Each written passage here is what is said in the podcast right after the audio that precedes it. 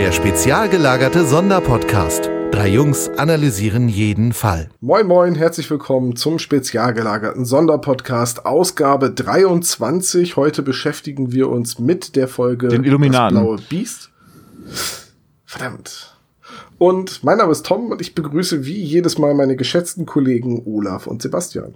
Hallo. Guten Tag. Ich wollte euch eigentlich begrüßen mit Hallo Sebobo und Tom Bobo. Oh Gott. Aber warum?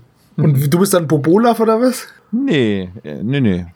Eigentlich äh, habe ich gedacht, Tom müsste äh, Tom Bobo heißen, aber eigentlich passt Sebobo besser. Warum jetzt Bobo? Wahrscheinlich wegen Alissa, Ja, ne? hast du die Folge nicht Ach gehört? so. Ja, Wusstet genau. ihr, dass DJ Bobo in Japan unter einem anderen Namen auftritt? Ja, Bobo. weil Bobo ist wohl japanischer Slang für weibliches primäres Geschlechtsorgan. Wieso, wieso ist das immer Füße. sowas? Das ist das gleiche mit dem Namen Mona in Italien. Das, das gibt's doch nicht. Naja, weil wenn es nicht irgendwas total ist, dann wird's halt auch nicht geändert. Also ich weiß auch nicht, ob die Bobo-Geschichte stimmt. Die habe ich irgendwo mal gehört. Vielleicht ist das auch Bullshit. Also was ich Aber- dir auf jeden Fall sagen kann, ist, dass Pia auf brasilianisch Waschbecken heißt. Und deswegen mein Kumpel seine Tochter nicht Pia nennen konnte. Seine Frau Brasilianerin. Richtig. In welchem Verein spielt sie? Nicht mehr seit dem 7 zu 1. Naja, es gibt doch diesen alten Phipps Asmussen-Witz mit dem Meier, wir versetzen sie nach Brasilien. Oh nö, Chef, in Brasilien gibt's nur Nutten und Fußballvereine. Meine Frau ist Brasilianerin. Echt, in welchem Verein spielt sie? Ach so, den kann ich noch nicht.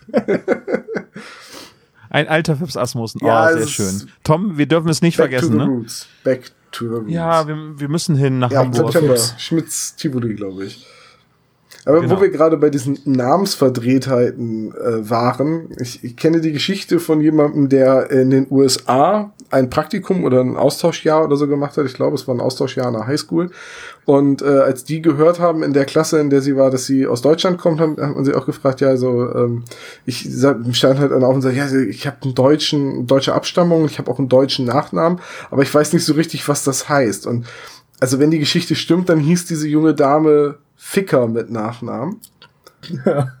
Und äh, die Austauschstudentin hat gesagt, ja, auch das kann man nicht so direkt übersetzen, tut mir leid.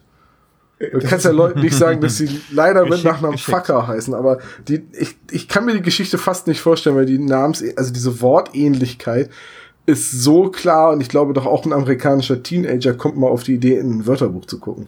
Das glaube ich fast auch. Und äh, unsere britischen Freunde können sehr gut auf Deutsch fluchen. Und ähm, also Ja gut, die, die britischen Freunde, die sind ja auch rein geografisch ein bisschen näher dran. Aber war das nicht auch so, war das nicht auch hier äh, Briten, denen wir beigebracht haben, dass wir sie Island Monkeys nennen und dass sie das super lustig finden? ja, das war auf der, das war auf der Crisis, das ist eine Tabletop-Messe in Antwerpen. Und äh, da habe ich Leute kennengelernt, äh, das sind jetzt meine Freunde geworden. Und ähm, ja, die nennen uns ja Crowds oder so, ne? Mhm. Und dann habe ich gesagt, ja, wir nennen euch Inselaffen und das ist halt übersetzt so viel wie Island Monkeys. Und das ist jetzt bei denen in, im Freundeskreis, die nennen sich halt so, wenn die, wenn die kommen, dann sagen sie auch, yeah, die Island Monkeys are here und so. Das ist richtig lustig. Also ich finde das richtig, die finden es mega witzig, die lachen sich darüber kaputt. Und die beschimpfen auch alle anderen Engländer jetzt die ganze Zeit mit Island Monkeys. Das ist voll, das ist voll geil. Ja, die Engländer haben ja einen ganz eigenen Sinn für Humor. Ich, äh, ich guck sehr gerne eine britische Panel-Show namens Quite Interesting. Und äh, da gab es einmal eine Folge, oh, ich glaube, das war eine Folge äh, aus der G-Staffel. Und da kam irgendwann die Frage, also die müssen immer so unmögliche Fragen beantworten, worauf sie die Antwort eigentlich gar nicht wissen können. Äh, und äh, dann kam halt auch die Frage so, what's the biggest pile of rubbish in the world? Und aus dem Publikum ruft eine Frau, France. Das könnte halt, also in Deutschland würde sowas im Fernsehen, glaube ich, geschnitten werden. Das kannst du hier nicht ausstrahlen. Ah, naja, ich weiß nicht. Also die, ähm, gerade die Amis sind doch schon sehr ähm, begeistert, was man in Deutschland alles im Fernsehen sagen kann. Oder ja, von den, von den reinen Schimpfwörtern her, ja, ja. Aber gut, die Amis, die, äh, da wird ja auch jedes äh, Schimpfwort aus äh, Rockmusik etc. im Radio einfach rausgemutet.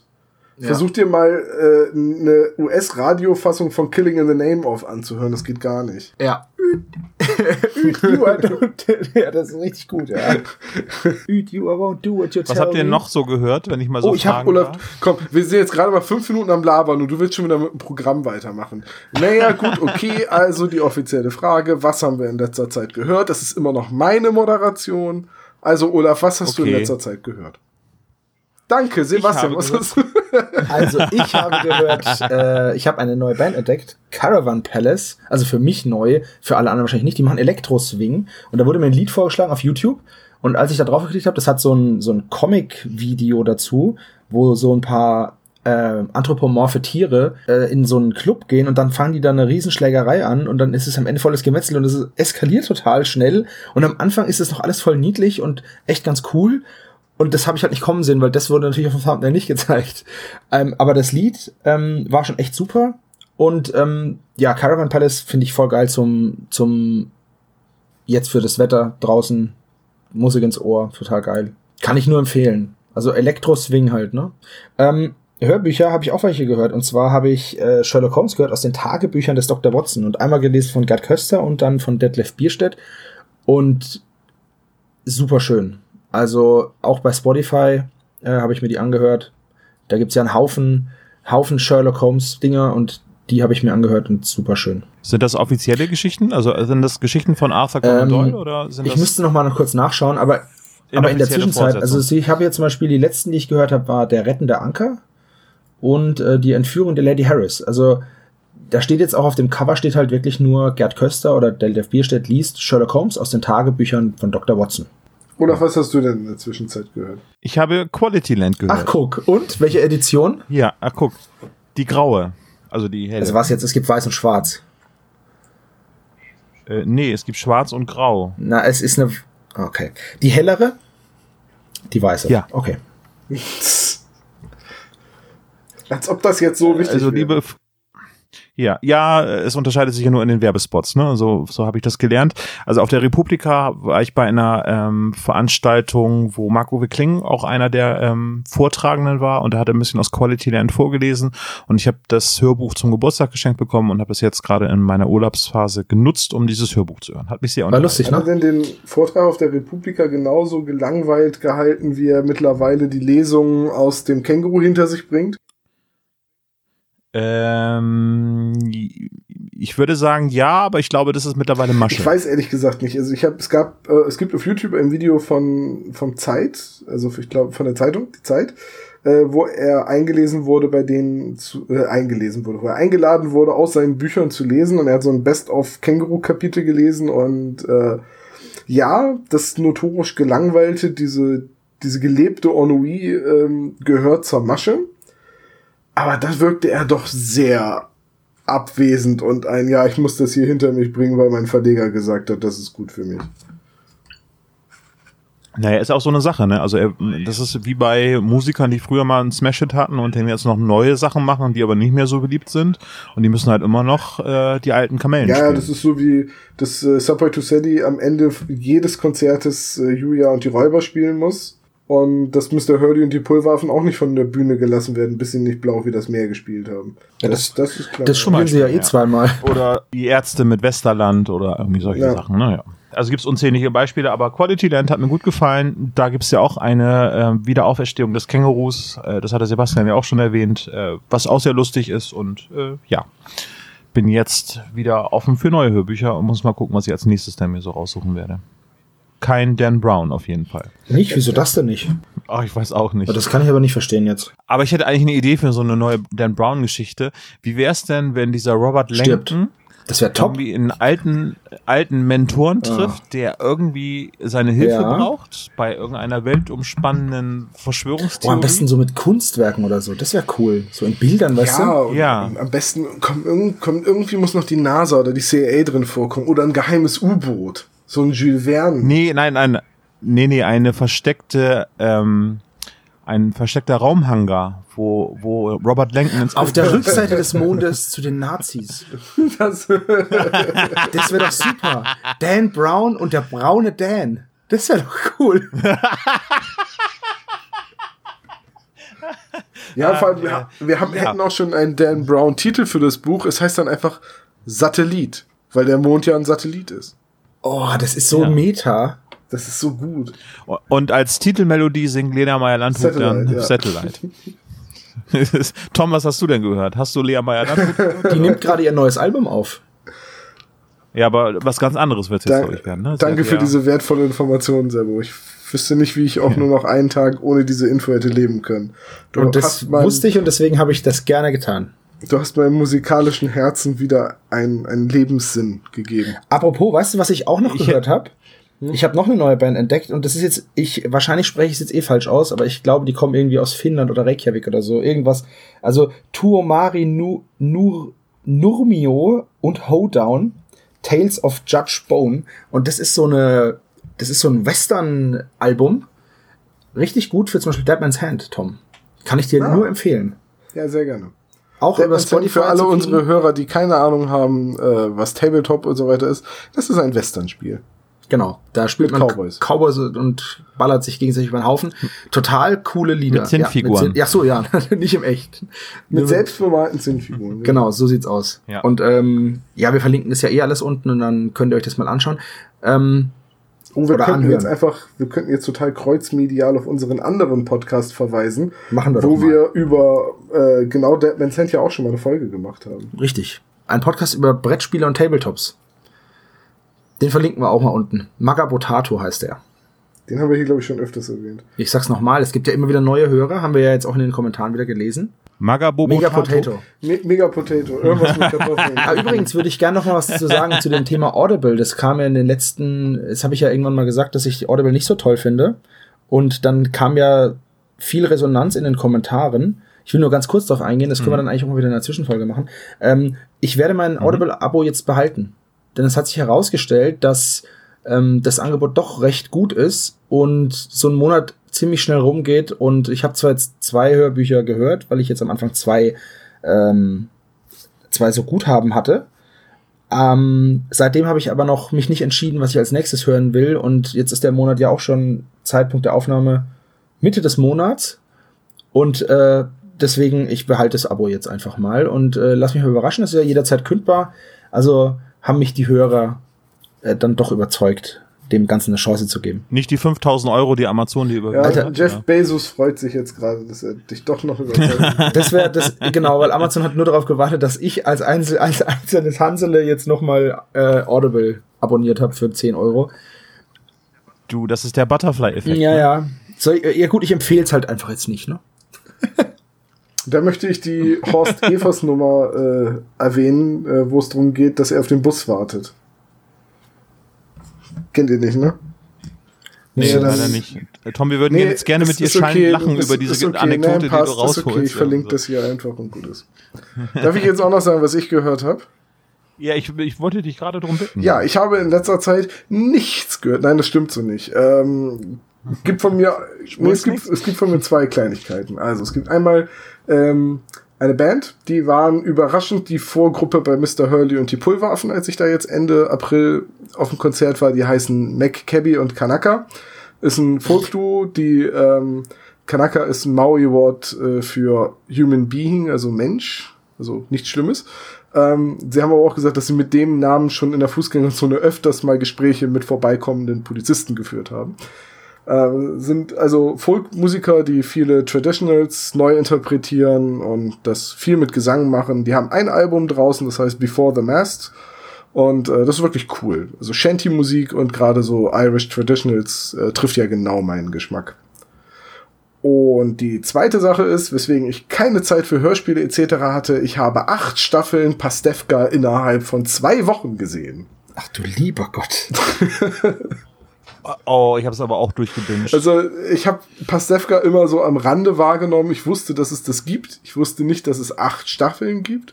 Ich wusste wusste auch nicht. nicht, dass jetzt die achte Staffel dieses Jahr äh, über Amazon gedreht und verfügbar gestellt wurde, also auf einen Schlag. Und im selben Zuge hat Amazon wohl auch die Rechte an den, äh, an der Online, also an der äh, Mediathek-Nutzung von den ersten sieben Staffeln Pastewka von Sat1 erworben. die sind schon aber ein bisschen länger. Ja, die sind schon ein bisschen länger und es ist jetzt auch eine neunte Staffel. Die Dreharbeiten haben angefangen und als jetzt, als ich gesehen habe, ach, das ist ja alles bei mir jetzt frei verfügbar, kannst ja mal reingucken. Dann habe ich die ersten drei, vier Folgen geguckt und dann hatte ich irgendwann die erste Staffel durch und dann war es Donnerstag die Woche drauf und ich habe mich gefragt, was ich jetzt mit meiner Zeit anfangen soll, weil es ist vorbei. Und jetzt, jetzt warte ich halt auf die neunte Staffel. Also ich fand Pastef Wie fandst du denn die achte Staffel? ähm, sehr gut. Ich weiß mit Sehr viel nackt, oder? ja, ein bisschen viel, ja, Humor, der halt auf nackte Haut abzielt, aber ist halt so. Was ich halt finde, ist, bei Pastewka merkt man in, der, in den ersten zwei Staffeln, sie hatten eine Idee, so ähnlich wie bei Stromberg, so ein Charakter, der ein ziemlicher Egoist ist, wodurch er sich immer mehr in die Bredouille reinrutscht und gleichzeitig ist er auch noch ein Tollpatsch und ein ungeschickter Lügner und deswegen verwickelt er sich immer mehr in Widersprüche und am Ende sind alle sauer auf ihn. Das hat die ersten zwei, drei Staffeln ganz gut funktioniert, dann hat sich's langsam ein bisschen abgenutzt und dann haben sie ja in der achten Staffel jetzt mal was Neues versucht, einen neuen Ansatz und der auch vier Jahre später spielt und das funktionierte für mich einfach super. Also, was ich vor allem finde, was man gemerkt hat, ist, dass Amazon da, glaube ich, beim Budget deutlich mehr reingebuttert hat, als sie für die siebte Staffel hatten. Auch wenn das Product Placement jetzt in der achten Staffel enorm auffällig war. Da waren so viele Marken und natürlich steht Genau, Mediamarkt. natürlich steht Bastian Pastewka nicht einfach vor Elektromüller auf dem Parkplatz mit seinem Wohnmobil. Nein, man sieht in jeder Folge mindestens zweimal sehr groß die Mediamarkt-Schriftzüge und äh, es werden nur Markenprodukte gekauft. Und er kauft auch bei Rossmann ein und, und so weiter und so weiter. Also das ist schon sehr, sehr auffällig, dass da jetzt auch mit Werbeplatzierung gearbeitet wird. Aber die drei Fragezeichen sind in seinem Herzen und äh, wird auch sehr deutlich vermittelt, dass auch der echte Pastewka eben ein, ein drei Fragezeichen-Fan ist. Und er kann alle starken Männer aus Wiki aufzählen. Das ist beeindruckend. Ja. Das Ja. kann ich nicht. Wir können es, wollen wir es öffentlich erzählen? Oder müssen wir es rausschneiden? Ich möchte ja Bastian Pastewka gerne mal für eine Podcast-Folge Das wäre super. Das wäre so super. Vielleicht schafft es die Twitter-Community, weil er ist sehr aktiv auf Twitter, so wie ich das mitbekomme. Oh, das wäre.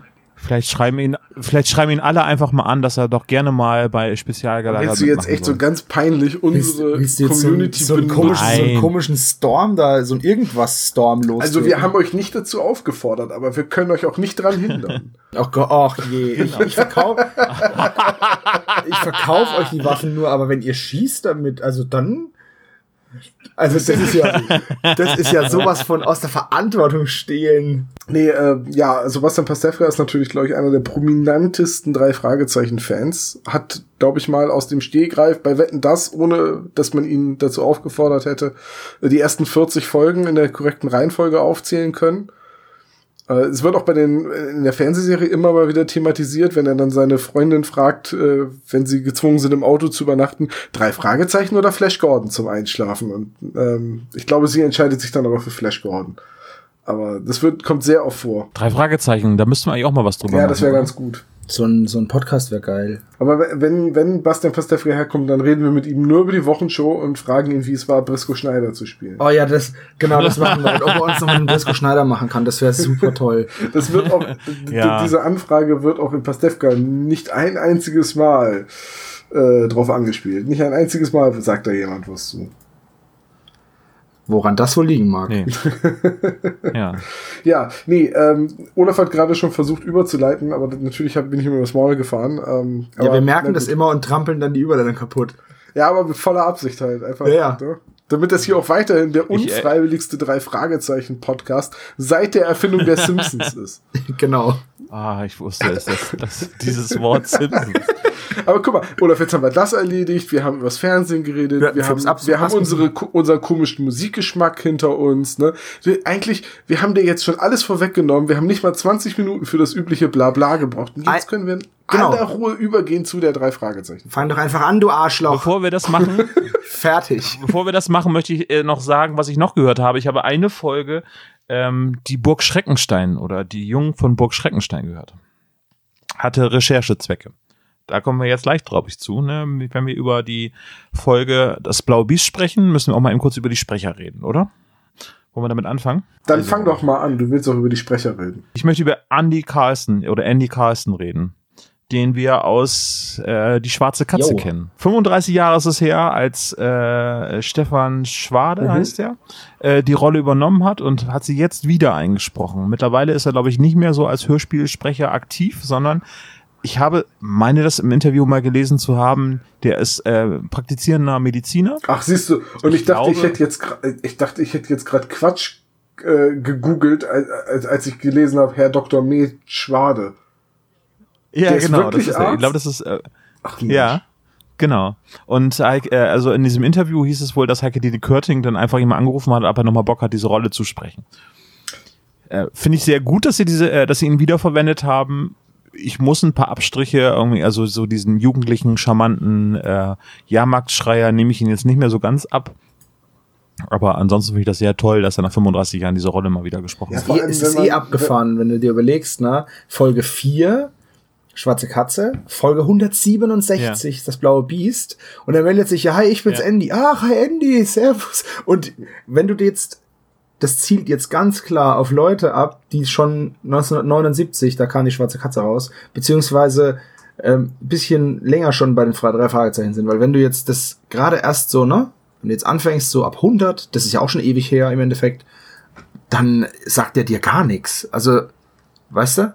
Klar hörst du die alten Fälle auch, aber das ist halt so weit weg. Und ähm, als ich dann über Stefan Schwade noch ein bisschen nach weitergelesen habe, ist mir dann eingefallen, ach ja, der hat ja bei äh, die Jungs von Burg Schreckenstein äh, auch mitgesprochen. Das war auch eine Europaserie, da gab es aber nur fünf Folgen und dann gab es dann irgendwann mal eine Neuauflage von Schneider Audio.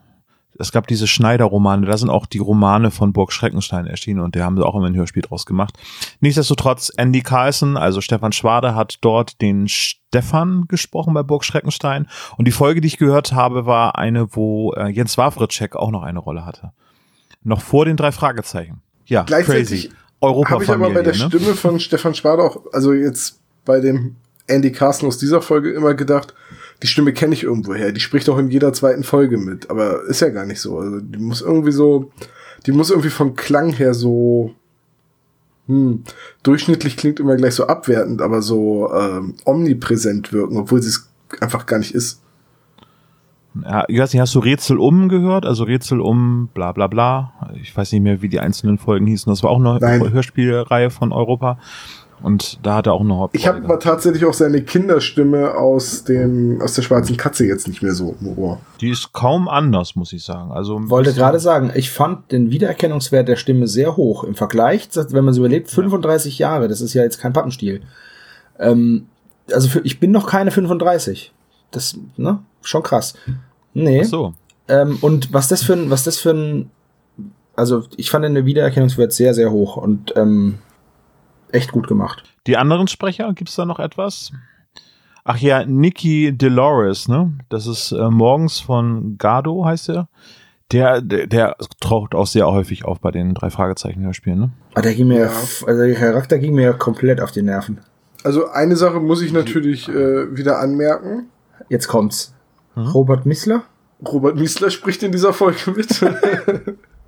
den, den, den muss man da ja einfach erwähnen. Das ist halt. Dr. Wilson ist wieder dabei. Ja, Dr. Wilson ist wieder dabei und er ist wieder kein Onkologe. Das ist total irritierend. äh, schon wieder nicht. Dabei braucht man den doch ständig. Kam überhaupt jemals ein Onkologe schon vor bei den drei Fragezeichen?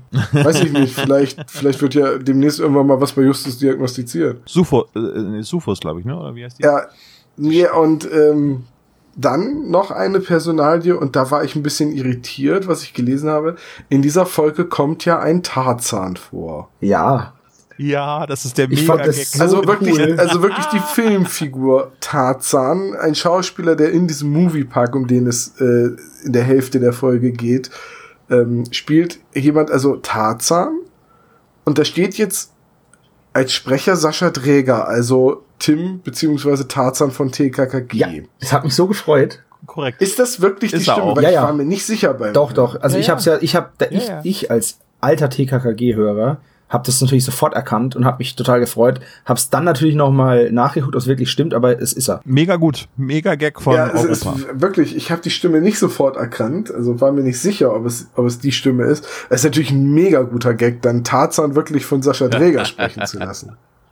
Ja, also Props an, an Europa da. Das war richtig. ja. super. Ein Haufen Sprecher halt, ne? Ja, ganz viele Rollen, ja. Also Mini-Rollen auch, ne? Hier so Mrs. Hampton, die halt einfach nur hinfällt mit dem Fotoapparat in der Hand. Ähm, Ja. Ju Judy Neigel muss ich immer an Ju Jule Neigel denken. Das ist eine deutsche. sie heißt aber Nigel. Sängerin. Fang du nicht auch noch an mit diesem drei Fragezeichen falsch ausgespreche von Namen. So, ich habe das nie anders gelernt. Judy? Nigel.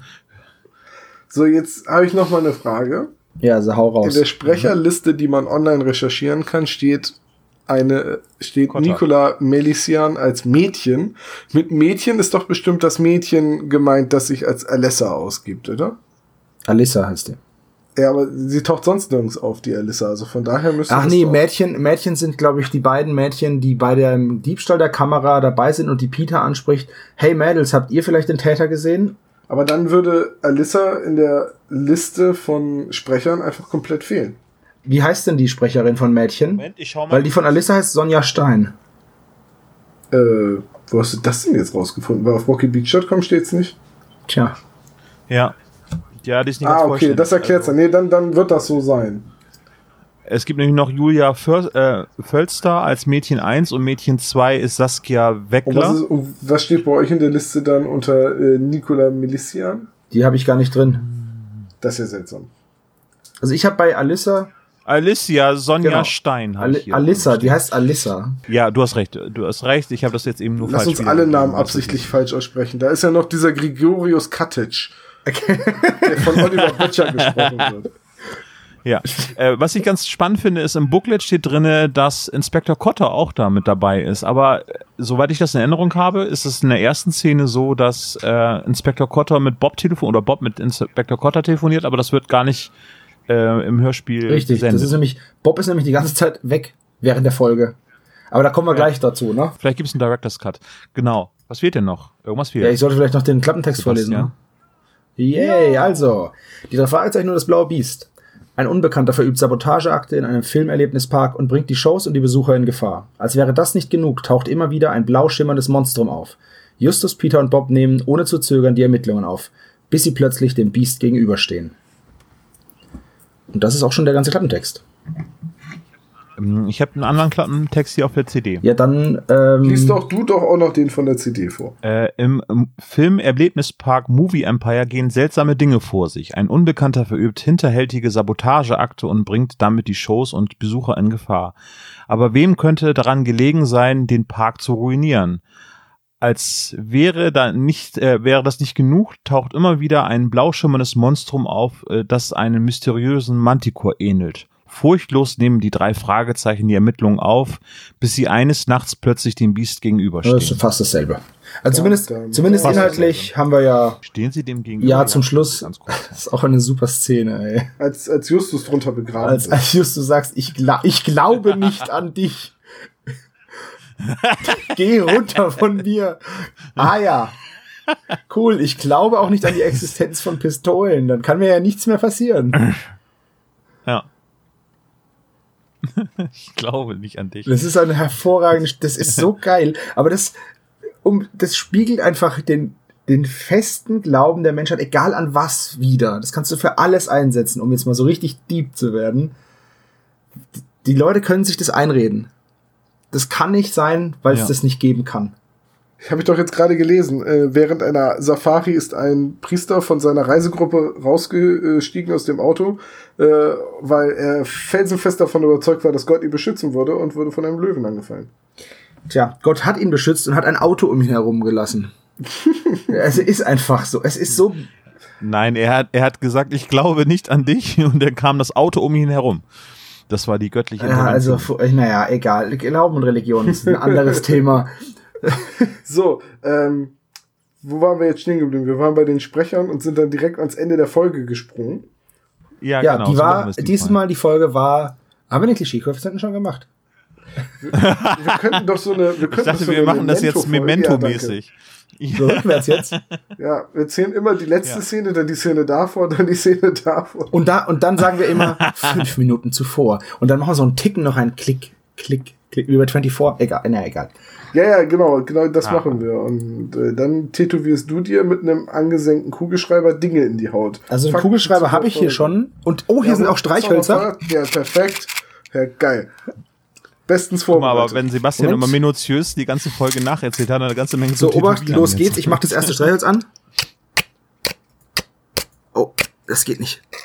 Das sind Sicherheitsstreichhölzer, ne? Ne, die sind einfach, die sind einfach so super alt schon anscheinend, oder? kleine, äh, kleine Die Hände von kleinen geflutet Kindern. einfach. Ja, okay, das zweite ist abgebrochen. Es stinkt auch jetzt mittlerweile schon. Ha, hat man's gehört? Jetzt ist es an. Nö. Das- Der Ja, Soundeffekt okay, war ich, scheiße. ich mach Ja, nochmal. aber Sekunde. Gut, gut, zu, gut zuhören. Das hat man jetzt vielleicht gehört. Ah. Ah, klar, auch nur bedingt wie ein, wie ein Streichholz. Es war Nee, aber tatsächlich ähm, ein Streichholz. Lasst uns doch mal ganz verrückt sein und einfach vorne anfangen. Okay. Gehen wir mal, gehen wir mal in Badedas Crazy, Race, ja. oder? Ja. Okay, also die Szene beginnt. Es klingelt in der Zentrale und Andy ruft an und erzählt, dass im Park Sachen kaputt gemacht werden, dass da sabotiert wird. Richtig, die drei erinnern sich sofort, wer Andy ist. Und es wird natürlich dann nochmal für alle Leute, die nicht die drei Fragezeichen seit Folge 4 hören, gesagt, ach Mensch, aus dem Fall die schwarze Katze. Ähm, ja, damit ist das halt so. Bemerkenswert finde ich an dieser Szene, dass Andy ihnen sagt, was Sache ist. Sie dann aus heiterem Himmel sofort annehmen, dass da natürlich wieder der Bösewicht aus äh, Folge 4, der Gabbo. Ge großartige Gabbo äh, hinterstecken muss. Und dann geht Bob nach draußen, um mit Inspektor Cotter zu telefonieren. Kommt wieder rein und sagt, ja, ja, Gabbo sitzt noch im Gefängnis, aber sein Zellennachbar wurde entlassen. Und bei dem hat man neulich erst ein Handy gefunden. Wo ich mir gesagt habe, so, der Cotter muss der bestinformierte Polizeichef einer US-amerikanischen Kleinstadt sein, aller Zeiten, wenn er sogar mitkriegt, dass bei Leuten, die er vor Jahren mal verhaftet hat, in, im Gefängnis, im County-Gefängnis, ein Handy gefunden wurde. Das war er ja gar nicht, das war Kommissar Reynolds. Hä? Was? Die schwarze Katze. Ja, ge- Gabbo genau, das- von Ach so, Ach ja, stimmt. Ach so, ja, ja, ja das, also nicht von, von Cotter persönlich verhaftet, sondern von der Polizei von Rocky Beach vor Jahren verhaftet wurde. Die haben eine gute Aber eine Buchführung. verdammt gute Buchführung. Also, dass der Cotter so genau weiß, was im County-Gefängnis gerade so letzte Woche passiert, ist verrückt. Naja, ähm, dient letztendlich ja nur dazu, um diesen Plot, um diesen Gregory Kettich oder Kettig oder wie auch immer er heißt, ähm, schon mal einzuführen, damit Bob einen Grund hat, nicht mit in den Moviepark zu gehen. Warum ich aber auch, das verstehe ich auch nicht. Also, Ja, Mr. Langweilig halt. ja, Mr. Lang und Mr. Langweiler, nee, wie nennt er? Mr. Langweiler Bob Andrews. Ja. Ja. Sprich, Mann ohne Eigenschaften. das fand ich am allerbesten. Entschuldigung, das war jetzt ein Känguru-Zitat. Ja. Mann ohne Eigenschaften, das ist so geil. Ja, aber dann geht's eigentlich los und dann teilt sich das Ganze eigentlich schon gleich sofort auf. Ne? Also es gibt, glaube ich, dann keine. Also dann teilt sich Genau. die Handlung relativ Ähm, schnell auf in zwei Genau, Stränge. ähm, ne? Bob, also die, die drei verlassen die Zentrale und Bob fährt nach, äh, na, wie hieß das jetzt hier wieder, nach Burbank. Da soll dieser Katek wohnen. Und die anderen beiden fahren mit Andy in den, oder fahren zu Andy in den Freizeitpark. So, und dann ist die nächste Szene, sind wir dann eigentlich schon im Freizeitpark, ne? Ja. Im Movie Park, genau. Ich musste mal an Movie Bottrop auch. denken. Movie Empire heißt er. Movie Park. Ja. Da Finde ich aber ganz cool. Was ich, was ich da in dem, ähm, in der Szene ganz interessant finde, ist, dass ähm, die, die echten Films, also echte Filme und echte Stars halt ansprechen, ne? Richtig, das hatte ich mir auch aufgeschrieben. Nicht irgendwie so, nicht irgendwie so. Ich meine, es ist auch schwierig, aber man hätte ja irgendwie was anderes machen können, ne? Nein, es wird ganz explizit auf Marty McFly, E.T., Alien, Star Wars hingewiesen. Und Star Trek. Und das allerbeste finde ich, wenn ich ganz kurz einhaken darf, bei Star Trek kommt ja, äh, bei Star Wars kommt Darth Vader und alle so voll in Ehrfurcht, also Peter scheißt sich wieder in die Hose, aber ähm, und danach sagt Justus, ey, guck mal, da drüben ist Kirk von Star Trek. Und dann sagt Andy, ja, aber der ist doof. Voll geil. Ja, meint aber den Schauspieler, der ihn verkörpert. ich hat, weiß, so- ich weiß, aber damit Ja. Star Trek wird so weggebügelt. Es ist, es ist einfach. Also an der, der Szene werden da die ganzen roten Heringe ausgesät, ne? Also hier, der könnte verdächtig sein oder der, weil der einfach doof Genau. ist. Ja. Also, Ja, im Prinzip. Geil genau, finde ich um auch den, ich den ich fand- Spruch von Darth Vader finde ich auch super. Ähm, als Peter ihn anrempelt und er dann sagt, äh, du gehörst doch bestimmt zu den Rebellen, ich werde dich auslöschen wie einst Alderan. Fand ich, Und fand da habe ich mich beim ersten krass. Mal verhört und gehört Aldebaran und dachte so, was? Axel Stoll, bist du's? Ja, aber nein, natürlich Alderan, also. ich fand das alles ganz toll, dass äh, da eben alle popkulturellen Anspielungen da gemacht worden sind. Aber ich fand es noch nicht so ganz zu Ende. Ist es, ist es eine ich hätte Anspielung? mir ein echt, das echte Atmen von, von Darth Vader gewünscht und nicht irgendwie das nachgebaute. Aber das ist wahrscheinlich ein Ja, rechtliches das Problem. rechtliche Problem und man hätte auch nicht den Originalstürmer Heinz Petru anheuern können, der ist nämlich 2001 gestorben. Ah, ich fand es aber so schon ganz okay. Also klar ist das nicht gewesen, aber so hätte er auch klingen können. Ja, das war Peters okay. Ehrfurcht ja, genau. war ein bisschen gab, seltsam, finde ich. Ich meine, dem muss doch klar sein, dass es sich dabei nicht um den echten Darth Vader handelt. Aber wie er das sagt, Darth Vader? Voll gut. Also ich fand's ganz cool. Also, ich meine, Darth Vader ist so der Oberbösewicht. Ob die in diesem Moviepark Darth Vader auch in Epic Red Battles antreten lassen? Gegen Hitler meinst du? Zum Beispiel. Ja, keine Ahnung. Äh, es gab den äh, Zeitsprung mit dem DeLorean äh, aus Zurück in die Ja. Zukunft. Da haben sie ähm, Sound recycelt, ne? Von der Hörspielserie von Knight Rider. Das war nämlich der Turbo. Ich habe Ja. gewusst, ich kenne das irgendwoher. Ja, ich habe genau, ich habe genau auch das mir hier nochmal notiert, dass das nicht das Geräusch vom DeLorean war, sondern dass das das Geräusch von Kit war. Ah, ich bin nicht drauf gekommen, aber sehr gut, dass ihr das rausgefunden habt. Ja, dann müssten die Soundingenieure bei Europa halt immer ins Archiv gehen für sowas, weil wahrscheinlich da wieder die Originaltöne aus dem Film zu benutzen, wahrscheinlich wieder so ein rechte Ding ist. Aber fand ich auch gut gemacht. Apropos, gab's schon mal den Willem Scream in einer Drei-Fragezeichen-Folge? Boah, weißt du, wir haben ja sehr findige Hörer, die immer alles wissen, was wir nicht wissen, oder nachsehen, was wir nicht wissen, und dann so tun, als hätten sie es von vornherein gewusst. Mm, Die, irgendjemand würde uns das bestimmt schon sagen. Genau. Ja. Das würde mich wirklich mal interessieren. Weil das andere, was recycelt worden ist, ist halt das Geräusch von äh, Raja, ne? Also dem Von dem Löwen. Löwen aus, ja. Ja. Oder George aus, aus der äh, rasende Löwe. Siehst du, ich verwechsel die ganze Zeit Andy mit dem Jungen aus dem rasenden Löwen. Aber Andy war ja der Junge, der Schausteller vom, vom Jahrmarkt. Genau. Genau. Ah. Genau, der, der mit den lebenden Schildkröten. am Ja, in meinem Kopf mischen sich die alten Folgen gerne mal ein bisschen durcheinander. Ich verwechsel auch immer die Silbermine mit dem Aztekenschwert. Weil die auch total ähnlich Nee, sind. aber so von der Thematik her. Geht ja wieder um verschwundene Schätze. Bei mir passiert es, bei mir passiert so, es mit, ja. der, mit dem Aztekenschwert und der bedrohten Ranch, weil das beides auf so einer Ranch spielt. Und dann gibt's ja auch noch die bedrohte Ranch Ah. und Geheimakte UFO. Ja. Wir, wir müssen definitiv mehr Folgen besprechen, um unsere äh, Wissenslücken von damals wieder ein bisschen aufzufüllen. Auf jeden Fall. In der Szene, die, in der wir jetzt sind, passiert aber sonst nichts. Also die Justus und Peter erkunden halt den Freizeitpark Reine Mit- Expositionsszene. Ja. mit Andy und ach so und sie kriegen noch gesagt, dass äh, einer von diesen, also was ich vorhin diese Szene mit mit Captain Kirk, wo wo ähm, Andy sagt, ja, aber Captain Kirk ist doof, also zumindest der Typ, der ihn darstellt. Schlimmer ist nur noch der Kerl, der seinem seinem Kollegen die Pfeife im Gesicht hat hochgehen lassen.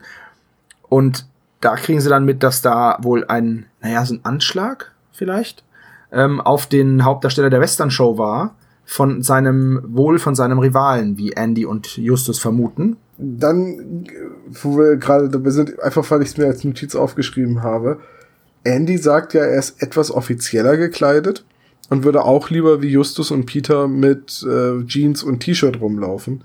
Ich habe mir Andy dadurch sofort in so einer roten Pagenuniform mit Fez vorgestellt. dämlichen Hütchen, ja, ich auch. ja, sofort. Also- Also das irgendwie auch zu, so, zu diesem, weißt du, wie früher die, ähm, die Platzanweiser in, in so einem alten Kino, die Ascher. Stimmt, Ja, es auch fehlt, so nur noch, es fehlt nur noch die Flüstertüte, wenn er da auf dem auf diesem Platz dann anfängt Werbung zu machen.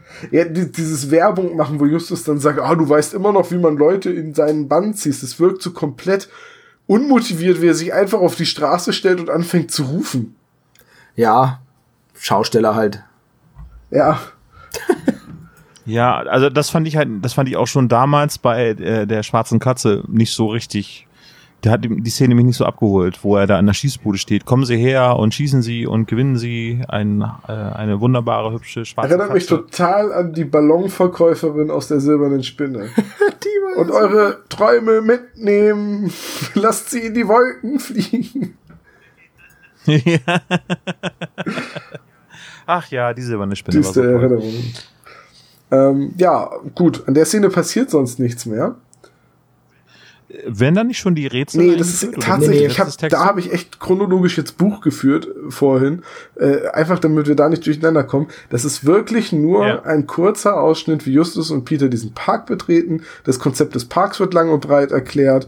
Und das war's, weil dann findet sofort ein Wechselstand zu Bob, der das Haus von dem Gregory Kotick äh, erreicht und da auf die junge Alyssa trifft, Genau. die ihn aufhält Und und, ein das- Spiel spielen will. Und das ist eine Szene, also im, jetzt im, im Hörspiel wird jetzt alle zwei Minuten wird jetzt gewechselt.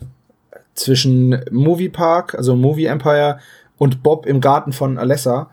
Äh, Und ähm, ja, die, im Endeffekt ist die ganze Szene mit Bobo und, und Alyssa, dass sie ein Spiel spielen und sich, und sich gegenseitig Fragen stellen. Und ich habe keine Ahnung, was dieses Mädchen da ist. Ich habe die, ich finde die, irgendwie finde ich die faszinierend in ihrer Art. Ich verstehe sie aber nicht. Es ist halt alles in allem eine ziemlich seltsame Szene. Die ist total, die würde auch zu Fear and Loathing in Las Vegas passen.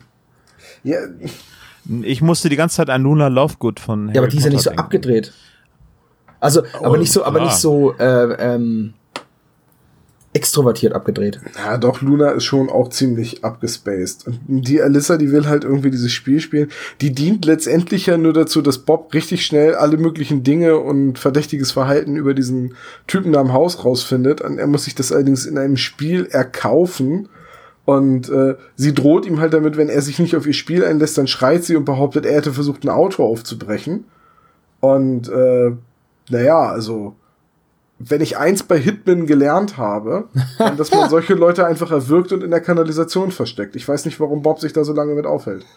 Naja, weil er ja die Infos braucht, oder? Vielleicht? Ich weiß es nicht. Er will das Haus ja eh noch observieren, aber das ist halt wirklich auch diese ganze Szene. Sie, sie, sie hält ihn halt auf und sie zwingt ihn zu diesem Spiel und sie hat da einen Karton und will ihm nicht sagen, was drin ist. Und das ist auch schon wieder die ganze Szene, weil dann geht's sofort wieder rüber in den Moviepark. Genau. Hm, Ich möchte aber noch an ihr festhalten so ein Ja, bisschen. wir, wir kommen ja Also gleich wieder mich, zu äh, ihr. also wenn Ja, wir chronologisch ja vorgehen, okay, kommen wir der- noch zweimal wieder Genau, zu. weil jetzt sind wir nämlich sofort Ja, wieder okay. zurück im, im Movie Empire und äh, befinden uns im Superheldenbereich. Und da gibt ähm, Andy den beiden den Zettel, den zerknüttelten, wo die ersten, der erste, das erste Rätsel oder der erste, dieses erste Gesetz draufsteht. Und in diesem, in dieser Szene, die ungefähr zwei Minuten dauert, lösen sie dann auch komplett das ganze Rätsel.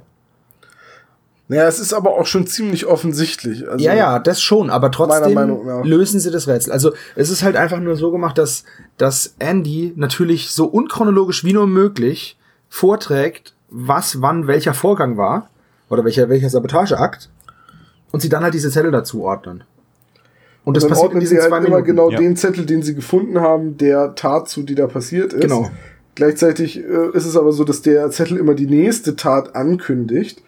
Und das kann einem eigentlich bei den, bei den Filmen, äh, bei den Filmzitaten, sag ich schon, bei den Gesetzen äh, sofort auffallen. Das stimmt, ja. Das, das ist so ein Plan, den, äh, da greifen wir zwar jetzt irgendwie das Ende vor, aber das ist so ein Plan, den die Täterin da verfolgt.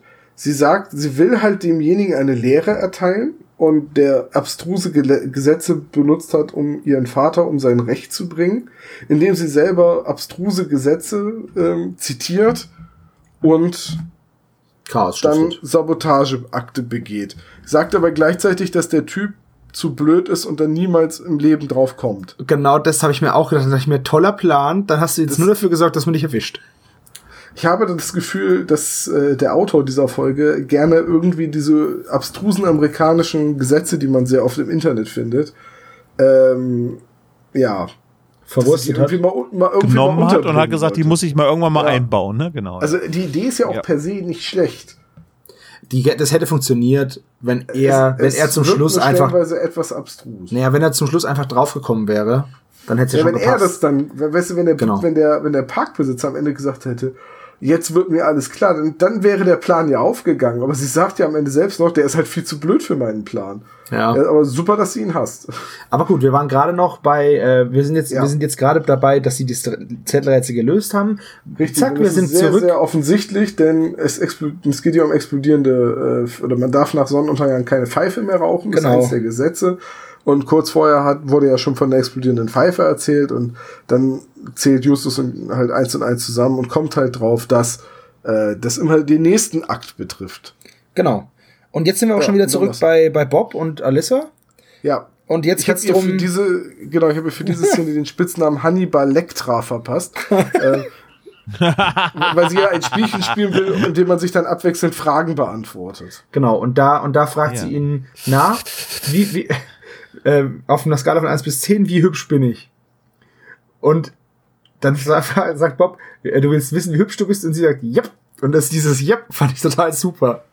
Ja, Also das- sagt, sie, sagt dann, ja, du bist eine 9. Sie sagt, ich bin höchstens eine 7,5. Aber wenn du denkst, ich sei eine 9, dann willst du mich doch bestimmt küssen. Ja, äh, ja. Und gleich der nächste Satz ist, los, steck den ganzen Arm rein. Ich habe mich nicht mehr eingekriegt vor Lachen. Es mag sein, dass ich einen sehr versauten Humor habe, aber ich habe mich so bepisst vor Lachen im Auto. Die Leute an der Ampel müssen gedacht haben, ich sei bescheuert.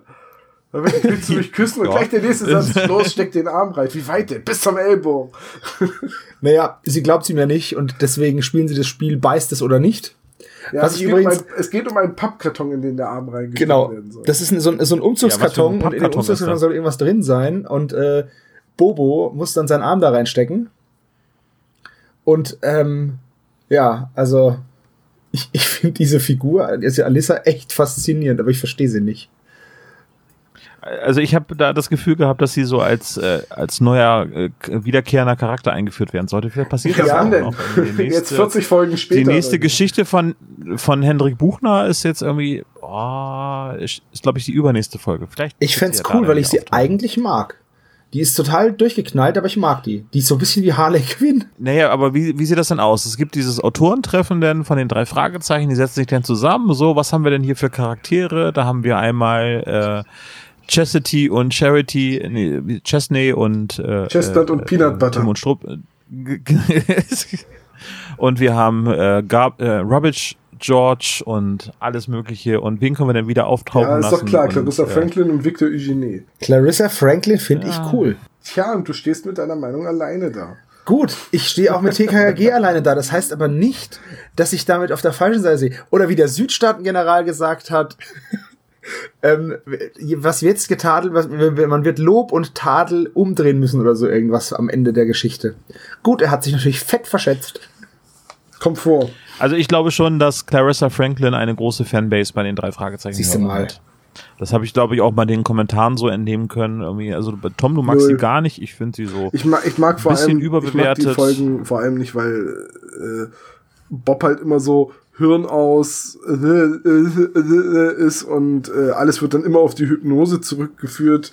Weil sie ihn einmal hypnotisiert hat, hat sie Kontrolle über ihn und Naja, vielleicht findet, so er sie auch ganz, funktioniert ja auch Hypnose. naja, vielleicht findet er sie auch ganz geil und will sie küssen und den Arm reinstecken. Man weiß es ja nicht. Ich warte halt immer noch, dass äh, Clarissa Franklin irgendwann das Triggerwort sagt und Bob dann versucht, den US-Präsidenten zu erschießen. Bus, Naja, aber- aber- Frank Drabin. aber zum Beispiel äh, Kommissar Reynolds würde ja schon reichen. Oder äh, beziehungsweise Inspektor Cotter.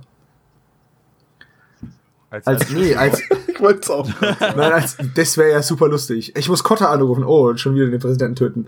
Nein, als, als Ziel. Weißt du? Ich möchte noch mal zurückkommen zu äh, dem Pappkarton, wo Bob seine Hand reinstecken muss. ja. War ich der Einzige, der sich an die Szene aus Monkey Island 1 erinnert fühlte, mit, auf Meathooks Insel, mit dem Untier, das man berühren muss, damit er sich der Mannschaft anschließt? Ähm, da ich Monkey Island nie gespielt habe. Uh, da ist halt so, wirklich, da ist halt so, ja, es gibt eine Bestie, ich halte sie hier gefangen, damit sie der, äh, in der Umwelt keinen Schaden anrichten kann. Sie hat mir damals beide Hände abgebissen, deswegen hat er auch zwei Haken. Äh, wenn du wirklich mutiger Piratenkapitän bist und ich mich dir anschließen soll, musst du die Bestie berühren. Und dann, okay, und dann ist er so, oh, du bist wirklich verrückt. Dann geht er rüber und macht, dann ist da so eine Holztür, dann macht er die auf, und dahinter ist eine Stahltür, und dann macht er die auf, und dann dahinter ist ein Panzerstein, dann macht er den auf, und dann sagt er so, ja, die letzte Klappe musst du selber öffnen. Und dann gehst du halt hin und siehst in der Nahaufnahme Guybrush, also siehst halt nicht, was er sieht, sondern du siehst ihn, wie er schreckgeweitet die Augen aufreißt. Schnitt zurück, ist dahinter ein Papagei, der auf der Stange sitzt, bark, und dann ändern sich die Verben, mit denen du das Spiel steuerst, von nimm, benutze, gib und so weiter in streicheln, tätscheln, stoßen, anstupsen, kitzeln und so weiter. Da kannst du halt, hast halt neun Verben, die irgendwie bedeuten, dass du dieses Vieh berührst. Ist egal, welches du nimmst, du stupst es einmal an. Mituk ist begeistert, macht schnell wieder alle Türen zu und kommt mit. oh, es ist Ja. so lange her. Ja, aber ganz, ganz leicht erinnere ich mich dran. Und da fühlte ich mich so total dran erinnert. So wahrscheinlich, wir erfahren ja auch nicht, was in dem Karton Das ist. hat mich so frustriert. das ist das wirklich Gute an der Szene, dass man nicht erfährt. Ne? Das ist so, wie Hitchcock gesagt hat. Wenn du willst, dass Spannung aufbaut und du zeigst eine Bombe, darfst du sie nicht explodieren lassen, weil das ist ja, was die Leute erwarten. Das ist wohl richtig, ja. Ich, ich glaube, eine Schlange war drin.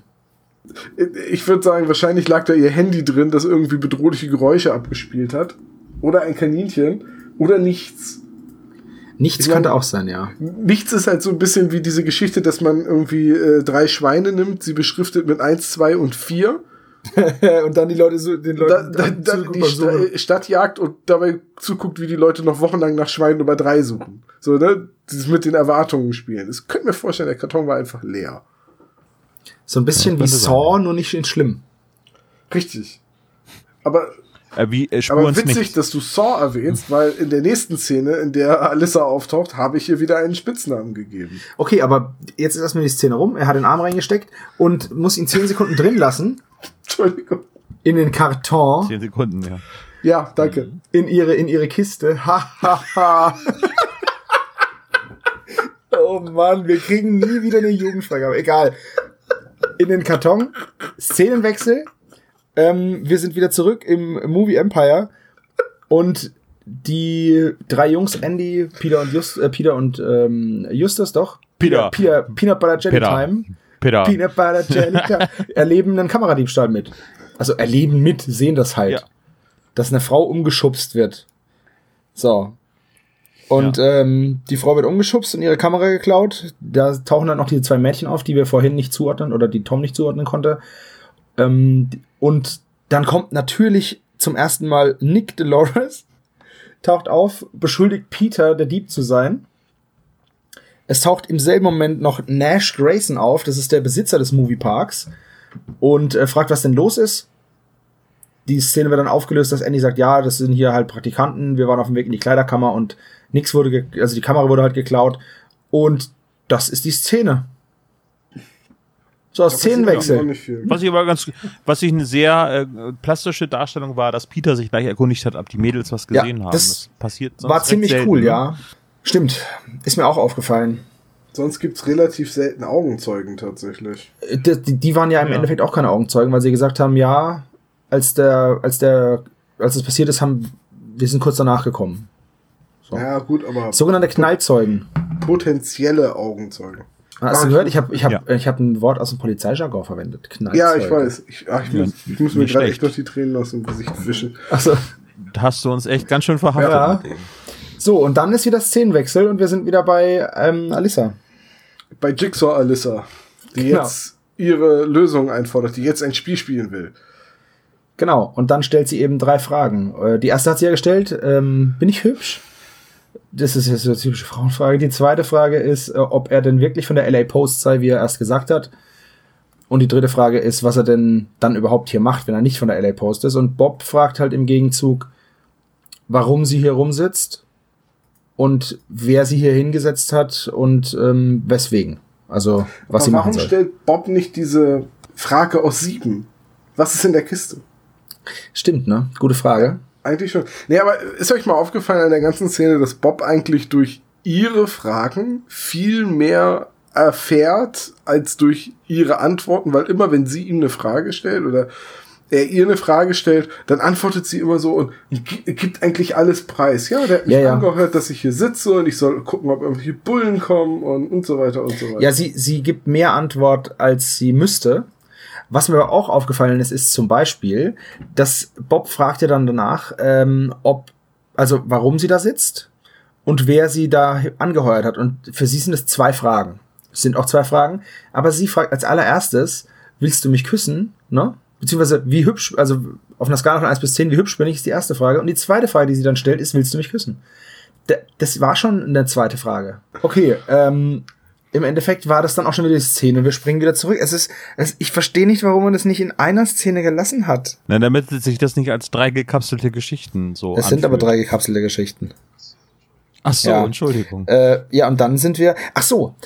Äh, Moment, ich muss kurz auf meinem. Genau. Jetzt ist nämlich das, das Spiel rum. Ne?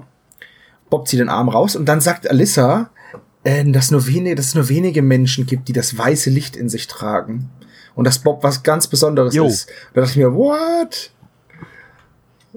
Was, was ist denn das jetzt?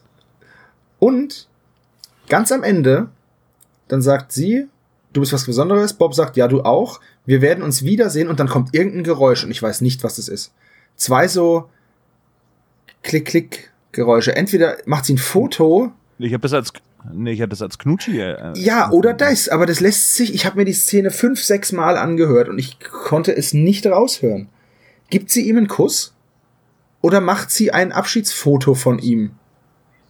Nee, so, so einen Luftkuss habe ich so. Äh, so habe ich Ja, das kann nämlich sein, ja. das weiße Licht in sich tragen. Ist das eine Anspielung auf John Sinclair? Bestimmt. Und Bob hat sich dann sein Hemd aufgerissen. Und dann ging's rund. Michael, Gabriel, Uriel. Dann, ach verdammt, schon wieder mit der Presseausweis von der LA Post. Wo hab ich mein Kreuz? Ach, scheiße. Das Vor allem, was wäre passiert, wenn Bob sich das Hemd aufgerissen hätte? Junge, Junge. ja, dann alles voller Tattoos. Irgendwie rede nicht mit Alissa. So. Traue nicht Alissa. ja. Ja, Ja, also Szenenwechsel und äh, Ja, wir sind jetzt, Tom, du bist der äh, genau, Chronist. nee, wir sind jetzt, denn- genau, wir sind jetzt sofort wieder zurück. Justus und Peter hören das erste Mal vom blauen Monster, weil nämlich Robert Niesler in dieser Szene das erste Mal auftaucht und selber die Sicherheitschefin des Parks darauf schubsen will, so. Aber ich sage Ihnen doch, ich habe das blaue Biest gesehen. Gucken Sie nur auf die Kamerabilder. Und sie, papalapap, gehen Sie weg, ich habe viel zu tun. Und dann hört sie sich halt Justus und Peters Geschichte an. Genau. Und dann taucht der Manticore tatsächlich auf. Ja. Ja, und dann war es das da auch schon wieder. Dann geht's nämlich zurück zu äh, Bob, der nämlich bei dem Gregory Cottage an der Kettig Tür klopft. heißt der Mann. Kettig, ja. Cottage, weil er in einem Cottage wohnt. Der wohnt in Ähm, einem Mehrfamilienhaus, aber es ist okay. So, ja, in einem jedenfalls klingelt der bei Wohnblock. ihm und der Klischeeverbrecher ist Klischee böse und Klischee abweisend und schickt ihn weg, macht aber einen Klischee-Fehler und äh, Bob kann ihn deswegen komplett überführen. Genau, und das Zettels, war eine. Szene aus einer schlechten TKKG-Folge. ja, Oder? Das. Oder? Das hätte nur noch, es hätte nur noch Ja, gefehlt, ja. dass er Viktor Schnitzschlitzler heißt oder so. Dass was Ja versteht, dass er böse ist. Und eine Hakennase hat und ein vernarbtes, Ja. po ein pockennarbiges Gesicht. Musste er dann nicht Maurice Mehrfachmörder heißen oder so? Zum Beispiel.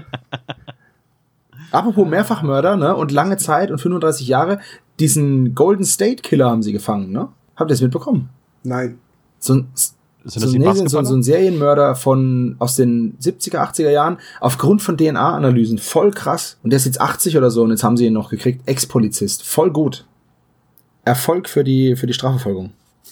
Ist jetzt, sind wir jetzt wieder zurück. Ne, Moment, ja, das war, ach so, das war jetzt bei Kette. Genau, er verliert den Zettel und dann ist auch die Szene schon wieder rum. Die dauert halt auch wieder nur 30 Sekunden. So, und dann sind wir wieder im, im, im Empire. So, und dann laufen sie eben zu der Stelle, an denen sie, äh, um genau zu sein, in die Dschungelwelt, wo sie angeblich den Manticore gesehen hätten. Und äh, da ist es dann auch so, dass die, die Judy Nigel dann auch sagt, ja, jetzt glaubt sie auch, dass da irgendwie was ist, weil erst waren es ja nur Kinder, aber jetzt waren es ja Erwachsene, die es gesehen haben. Und dann passiert was, was ich überhaupt nicht verstehe. Und zwar schickt Justus Bob eine SMS.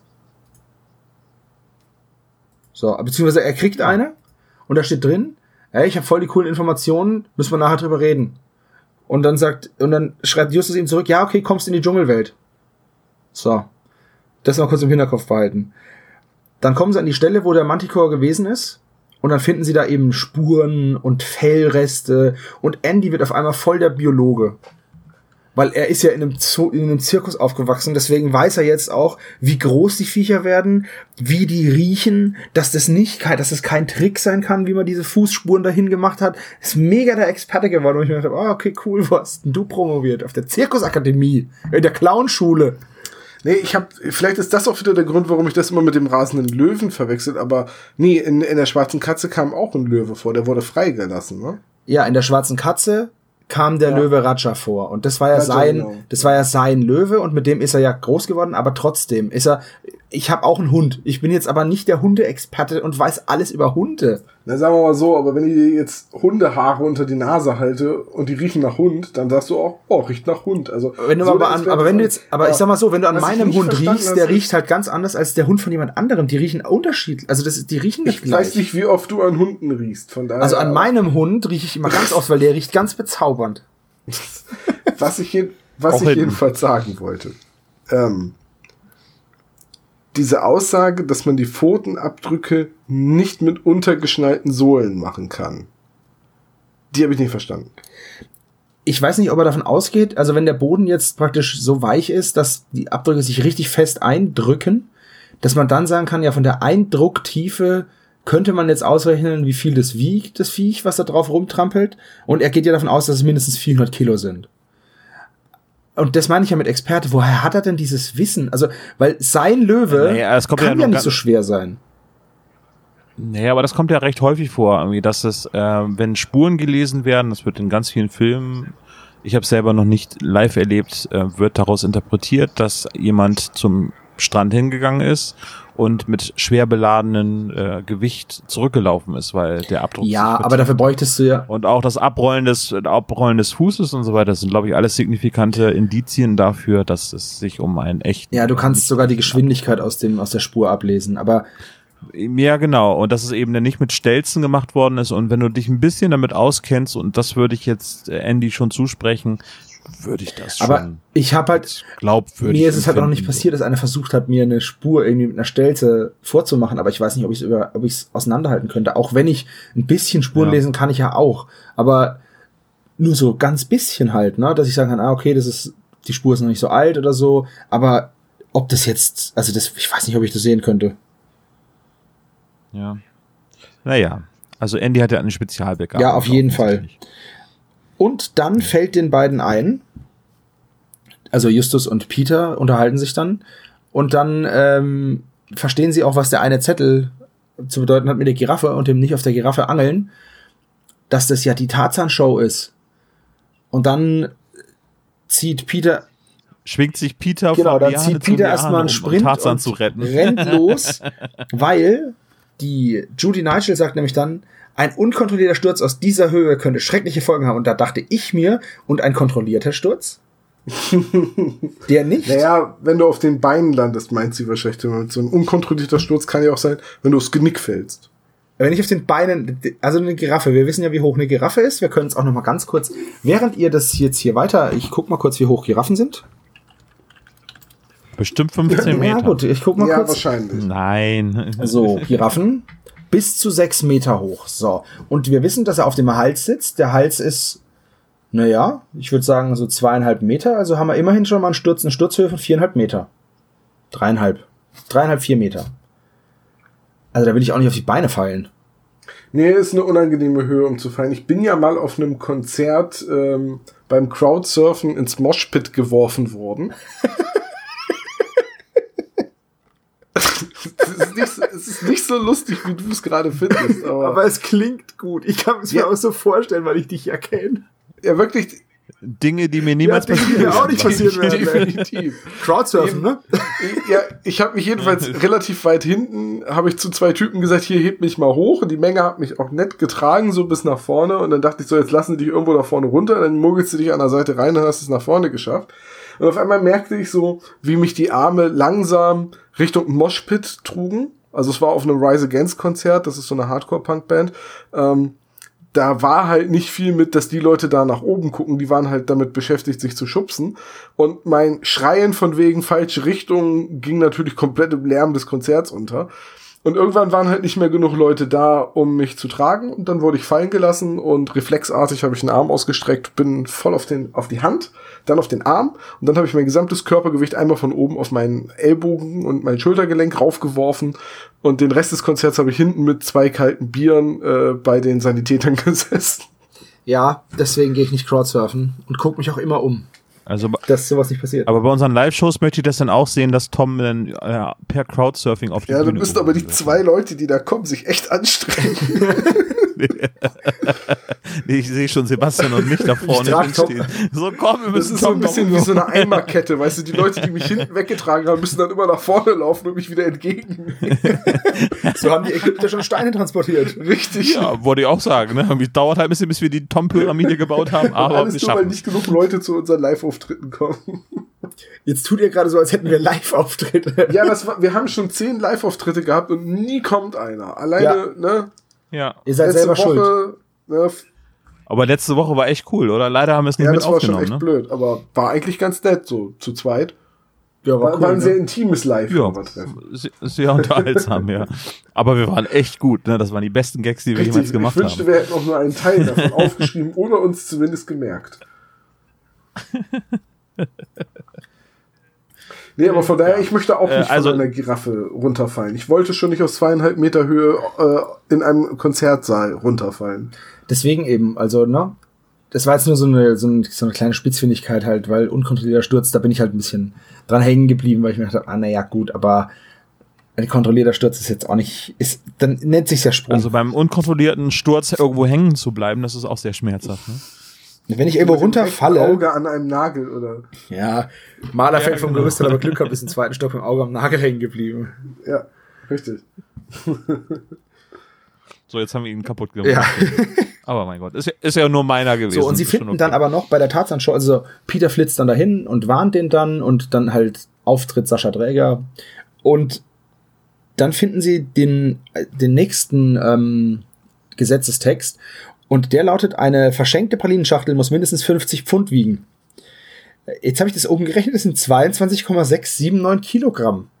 Hat jemand schon mal so eine schwere Pralinenschachtel gehabt? Nee, aber in den USA scheint es sie zumindest irgendwann mal Wir, der gegeben von zu Sinn des. Lebens von Monty Python. Aber was, eine 22 Kilo schwere Pralinenschachtel? Aus was ist denn die? Aus Stein und da sind zwei Pralinen drin? Oh, apropos, fällt mir gerade ein, habt ihr diese wunderbare Geschichte mitbekommen, wie ein LKW in, in Polen verunglückt Wunderbar. ist, der mit flüssiger Schokolade Also, beladen war? Und dann die Autobahn komplett unter Schokolade begraben. Die ganze Also, Straße mit Schokolade überzogen war. Ich- Meine äh, Ines hatte dann gesagt, lass uns aufbrechen. Ich habe ein paar Schokolade, äh, ein paar Stäbchen dabei mit Obst zum Dippen. ja, die Feuerwehr hat doch auch gesagt, dass die Aufessarbeiten mehrere Stunden dauern werden. ja. Ach, es ist großartig. Ist auch immer geil, wenn ein Bierlaster Entschuldigung. umfällt. Oder wenn, wenn äh, ehemalige ähm, Castingshow-Kandidaten Gurkenlaster rammen. Erinnert sich da noch jemand dran? Der Kübeldepp. Oh nee, warte mal, wer war das denn? Ja, Daniel richtig. Kübelberg, ne? Ja. Ja gut, ich weiß nicht, ob ich die Geschichte schon mal erzählt habe, wie also, ein, also diese diese Fahrzeuge zu rammen, ein Schokolaster oder ein Bierlaster oder tatsächlich auch ein Gurkenlaster ist ja nicht schlimm, aber ähm, es gibt auch andere Dinge, die man rammen kann, das ist nicht so gut. Und zwar wir kommen früh in die Schule und der eine Kollege ist nicht da. Und er kommt recht spät und die Deutschlehrerin war da und die ist nicht auf den Mund gefallen und die sagt dann Jan, wo kommen Sie denn jetzt her? Ja, einen kleinen Autounfall. Was bitte? Ja, ich hatte einen kleinen Autounfall. Ist Ihnen was passiert? Nein. Ja, dann setzen Sie sich hin. Und am nächsten Tag stand halt in der Zeitung, was passiert ist, und da war sie, dann war sie halt wieder da und meinte so, aha, jetzt weiß ich auch, was ich gestern gemacht habe. Da ist der. Der hat sich den, den ähm, Mercedes Jeep von seinem Vater geliehen, also so ein Mercedes Offroader, und wollte in die Schule fahren. Und vor ihm war halt ein, so ein Gülle, so, so ein Gülletraktor halt. Ein Traktor mit so, einer, so einem 3000 Liter Güllefass. So. Und er wollte ihn überholen und fährt raus und sieht, ah, da kommt jemand, also guckt so und fährt raus, sieht, da kommt jemand und fährt wieder rein, war aber zu weit vorne, fährt hinten unter den Anhänger und fährt dem Gülle-Ding den Schnüdel hinten ab, diesen, diesen Stutzen, an dem die betankt werden. Oder beziehungsweise wo das rauspratzt. Und steckt unter dem Ding fest. Und es ist offen und 3000 Liter Scheiße über dieses Auto. Das war, das war der bizarrste Unfall, den ich je miterlebt habe. Dementsprechend hat er auch gerochen und das Auto war dann auch wenig zu gebrauchen. Da bedarf es einer Menge Wunderbäume, die man Das Auto kannst du, an den Rückspiegel Hey, Es war doch ne? in Zurück in die Zukunft 1, wo Biff mit seinem Cabriolet gegen den äh, Dung transportierenden Anhänger knallt. das genau. weiß ich nicht, ob das, ja doch, kann sein. Aber ähm, ich muss mal gucken, vielleicht kann ich diesen Zeitungsbericht noch irgendwo mal rauskramen. Der müsste ja irgendwo im Internet sein. Es war geil. Und ach so, und der, Aber vielleicht schaffen wir es Warte noch eins, der Mathelehrer kam dann rein und der Jan hatte eine Mütze auf und der Mathelehrer ganz trocken, Mütze runter, hier regnet keine Scheiße. das war super. Ja, zurück zur Folge. Wo waren wir denn gerade? Äh, bei Tarzan. Gut. Nach Tarzan, äh, jetzt verschwimmt es ein bisschen bei mir, weil chronistisch bleibt, also Bob ist jetzt wieder da, ne? Bob kommt Äh, jetzt, Bob kommt jetzt genau. wieder zurück. Und jetzt ist die Frage. Jetzt wird im Hörspiel gesagt, äh, dass vorhin hat ja, sollte er ja in die Dschungelwelt kommen, dann ist ihm eingefallen, oh, wir müssen ja zu dem Tarzan. Und jetzt wird noch gesagt, äh, vom Erzähler, dass Justus Bob in der Zwischenzeit noch mal eine SMS geschickt hat, um ihm zu sagen, dass er zu, Tat, zu diesem Tarzan, zu der Tarzan-Show kommen soll. Und jetzt frage ich mich allen Ernstes, für was war die SMS von vorhin? Ich, ich weiß nicht, ich glaube, ich bin bei den SMS nicht so aufmerksam gewesen wie du. Ich glaube, ich bin da ein bisschen durcheinander geraten. Vielleicht war das eine verspätete SMS aus dem Grab. Ah, mit dem Hexenhandy meinst du? Ja, genau. Es gibt's ja ab und zu mal, dass SMS ein paar Tage Ja, später aber einfach nein. ankommen. Also, da kommt ja düt, düt, ohne SMS von Bob. Ja, los schnell, kommt zur Dschungelwelt. Und dann kommt, es kommt dann Tarzan bei der Tarzan-Show an. Ja, ich habe ihm nochmal Bescheid gesagt. Das ist halt so eine, so eine, so ein Ding, das verbraucht halt Hörspielzeit, die voll unnötig ist. Ach, da gibt's einige Sachen, die in dieser Hörspielfolge ein bisschen unnötig sind. Ah, wobei, hm, Was ich auch geil finde, ist, dass Bob jetzt in dieser Szene sagt, er hat unterwegs mal recherchiert. W wann denn? Also, auf, ihr auf dem geil, Handy. beim Autofahren oder was? Hat er jetzt rausgefunden, wo, was dieses, was dieser zerknüttelte Zettel bedeutet, nämlich, dass es eine Adresse von der Bank ist und dass in, äh, in, in welchen, in welchen Staaten welche Gesetze, ähm, noch aktiv sind, beziehungsweise noch in den Gesetzbüchern drinstehen, aber halt nicht, nicht ausgeübt werden. Das hat er jetzt alles, äh, während er dahin gefahren ist, hat er das jetzt recherchiert, oder was? Auf seinem, auf, naja, Job. was hat er für ein Auto? Kit? Oder was? oder ein DeLorean. Vielleicht ist er mit dem DeLorean. Ja, dann kann ich es verstehen. Aber, also, wie gesagt, das ist halt, das ist halt das, was ich nicht verstehe. Also der, der, Plot wird auch jetzt relativ schnell aufgelöst, ne? Irgendwie, dass äh, der Gabbo aus dem Knast heraus mit ihm zusammen ein, ein, äh, ein diesem geplant Katek, hat. genau. Genau, und das wird Das ist dann auch schon, genau, das ist Polizei dann auch schon rum. und Und, zwar, das war dann der erste Fall. Und zwar das Gabo, das war nicht, war, war das nicht, aber in dem, in diesem Bankhaus ist ein Schließfach, das Gabo halt äh, anonym angemietet hat. Und aus irgendeinem Grund will er jetzt die Beute da rausholen von irgendeinem, von irgendeinem Einbruch und haut diesen Katek an, der sein ehemaliger Zellengenosse ist, das da rauszuholen und der will in die Bank einbrechen, mit dem Schweißbrenner das Fach aufmachen. So unfassbar blöd. Anstatt, naja, egal. Anstatt dass Gabriel ihm sagt, hier ist der Schlüssel, gehst du hin, sagst ja hier, zack, und holst das Zeug raus. Ich, ich, egal. Auf jeden Fall nicht mal, da kriegst du ja nicht mal, das wird nur so gesagt, ja, das habe ich jetzt alles erledigt, gut, ist fertig. Also ich verstehe nicht, warum der Fall überhaupt da drin war. Da müssen wir auf jeden Fall im Fazit noch zukommen, was diese ganzen Fälle miteinander Ja. So, und dann ist das erste ist jetzt abgehakt. Jetzt können wir uns noch um den Manticore und um die Sabotage kümmern. Genau, also wir werden noch mit ein bisschen Informationen vollgestopft, was ein Manticore ist. Ne? Ich wusste auch nicht, dass es persischen Ursprungs war, also griechisch-persisch. Manticore sagt mir natürlich was. Natürlich. Spieler sagt ein Manticore was. Der Fluch des Manticores war einer der ersten äh, DSA-Abenteuer, die ich gespielt habe. Kannst du mal sehen. Also, ja, ne? Der Manticore war ein mysteriöser Ähm. Schwertkämpfer auf Maraskan, als meine Gruppe da mal unterwegs war. Oh, cool. stimmt. Oh, oh, das stimmt. Und es gibt den Manticore Verlag, die haben einen blauen Manticore als Logo. Hm. Aber was haben die Illuminaten mit der Sache zu tun? Auf einer Amazon Lake und Palmer ähm, äh, Schallplatte ist ein Manticore. Ja, das stimmt. Oh ja, ja, ja. Oh, Pictures oh. Ex at an Exhibition heißt das Album. Ja, auch ein Regenbogen. Nee, nur der Manticore. Ah, okay. Bringe ich gerade durcheinander. Ähm, dann kommt ja, die Manticore-Auflösung kommt dann auch relativ schnell schon, ne? Äh, Ja, und zwar gehen sie dann eben in dieses, in dieses Überwachungshauptquartier, sag ich mal, in die Sicherheitszentrale, gehen da durch die ganzen äh, Überwachungskamerabänder und gleichzeitig versuchen sie noch diese Sabotage zu lösen. Und zwar finden sie dann raus, dass hier eine verschenkte Pralinschachtel muss mindestens 50 Pfund wiegen, zu dem Forrest Gump Ding gehört, zu dem Forrest, zur Forrest Gump Show. Und unterwegs während des Hörspiels habe ich mich mal gefragt, wie viele verschiedene Shows gibt's denn da? Also, Tausende. es gibt tausende Shows da, das ist ja der Zu Wahnsinn. jedem Film eine. Ist das, ich war jetzt noch Ja. nie in so einer, in so einem Movie-Land oder ist das normal? Also ist das so oder ist das jetzt ein bisschen over the top? Ich glaube, bei Universal irgendwie in Hollywood, da gibt es schon einiges an, an so. Ja, aber ich dachte, da gibt's ja sowas wie so ein, so ein Rollercoaster oder sowas oder ein, eine Indiana Jones Schiffschaukel oder so. Ja. Also nicht, dass es da jetzt eine riesige Show gibt, so, so aller äh, Winnetou in Bad Sägeberg. Ja, nee, keine Ahnung, noch nicht da gewesen. Okay, müssten wir mal machen. Zu Recherchezwecken. Ja. Vielleicht könnten wir ja eine Spende bekommen. Oh ja, das mal wär- eben einfach zu das Universal. wär- Aber erst nachdem die Leute Bastian Pastewka in unseren Podcast eingeladen haben. Ja, natürlich. Also, okay, wir wollen den nicht überladen. Erstmal Pastefka, das ist wichtiger. Aber der Manticore wird jetzt aufgelöst. Also, sie, sie gehen jetzt in den Dschungel nochmal wieder zurück. Ja, es ist dann halt eben Nacht. Äh, genau, es ist Nacht. dann 12 Uhr, soll der Manticore, der taucht immer gegen 12 Uhr nachts auf. Das finden sie raus, nachdem sie die Kamerabänder halt gecheckt haben. Und dann gehen sie halt um 12 Uhr nachts da rein. Äh, Sowohl Bob als auch Peter finden die Idee nicht ganz so geil. Justus ist voll davon überzeugt, hey, das ist doch voll super, dann können wir mal so ein fieses Fabelwesen aus der Nähe sehen. Und und dann funzelt, dann funzelt Justus den Mantico auch noch voll ins Gesicht. Und Peter sagt noch, ey, ich würde dir voll nicht ins Gesicht funzeln. Und im nächsten Moment wieder umgehauen von dem Manticore. Und der Spruch dann eben, ich glaube nicht an dich, geh runter von mir. Ist einfach, ist einfach geil.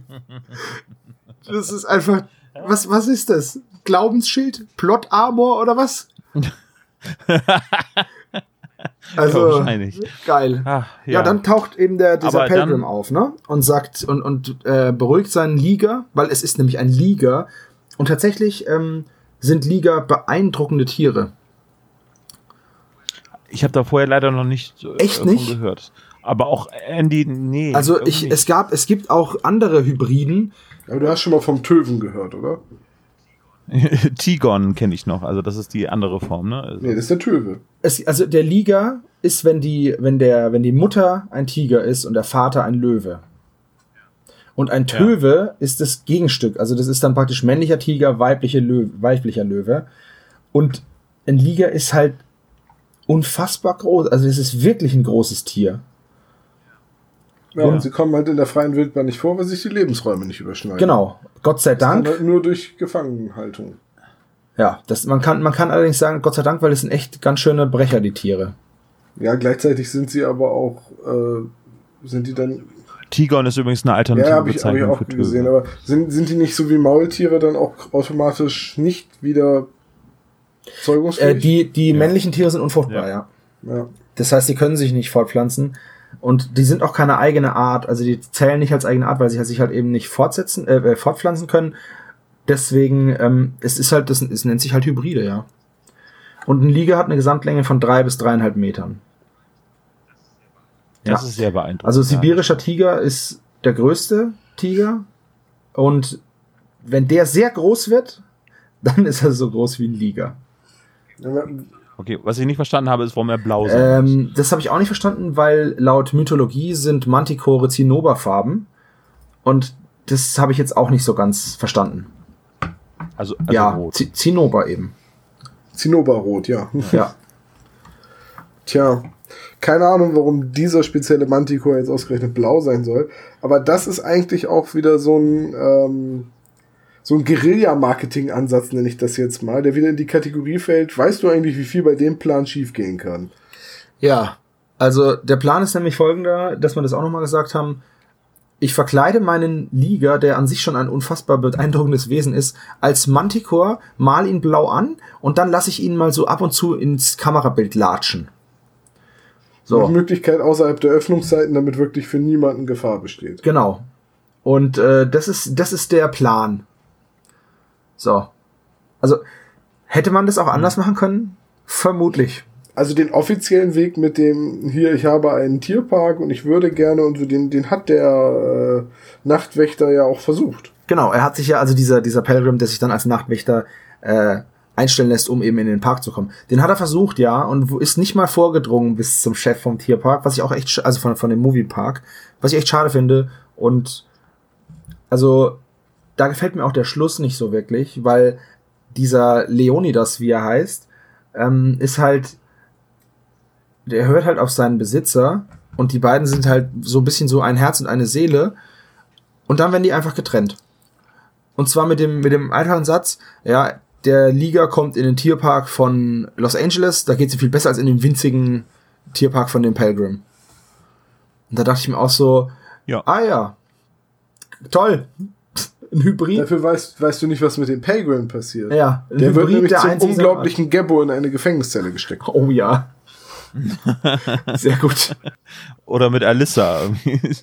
Das ist es Möchtest überhaupt. du diese Kiste fassen? Alyssa hatte den, hatte den Töven in der Kiste. Oh, oh, das kann sein. Das Gegenstück, genau. Und was haben die Illuminaten damit zu tun? 23? Naja, sei es drum. Ähm, und dann wird der letzte große Plot aufgelöst. Das können wir eigentlich auch relativ kurz halten. Ja, und zwar kommt jetzt auch raus, wer der Saboteur Unter den ist. Sabotageakten steckt nämlich eine Frau, und zwar die Tochter von jemandem, der eine, äh, eine Kaufoption auf das Land hatte, der dann aber durch das Ausgraben von einer kruden Gesetzgebung um das Land betrogen wurde, so dass dieser Moviepark da entstehen konnte. Und jetzt hat sie Rache geschworen und das macht sie halt auch, indem sie krude alte Gesetze ausgräbt und dann dazu passende Filmshows sabotiert. Genau. Also die, was diese Frau an Recherche äh, gemacht haben muss, um ein Zitat zu finden, das auf Forrest Gump passt. Also so ein, das ist unglaublich. Ja. Und dann auch noch, wie sie selber sagt, wir hatten das ja vorhin schon gesagt, für jemanden, der viel zu blöd ist, um die Logik dahinter zu verstehen. Genau, weil, weil es ist nämlich so, dass diese, die Frau heißt Miss Woodrow und die war mit dem, mit dem ähm, Chef von dem Freizeitpark, mit Nash Grayson, war sie zusammen. Ein paar Wochen. Und der hat sie aber benutzt, bis dann, bis dann er das Land hatte, da hat er sie abgeschossen. So, und da hat sie gesagt, okay, dafür räche ich mich jetzt an dem.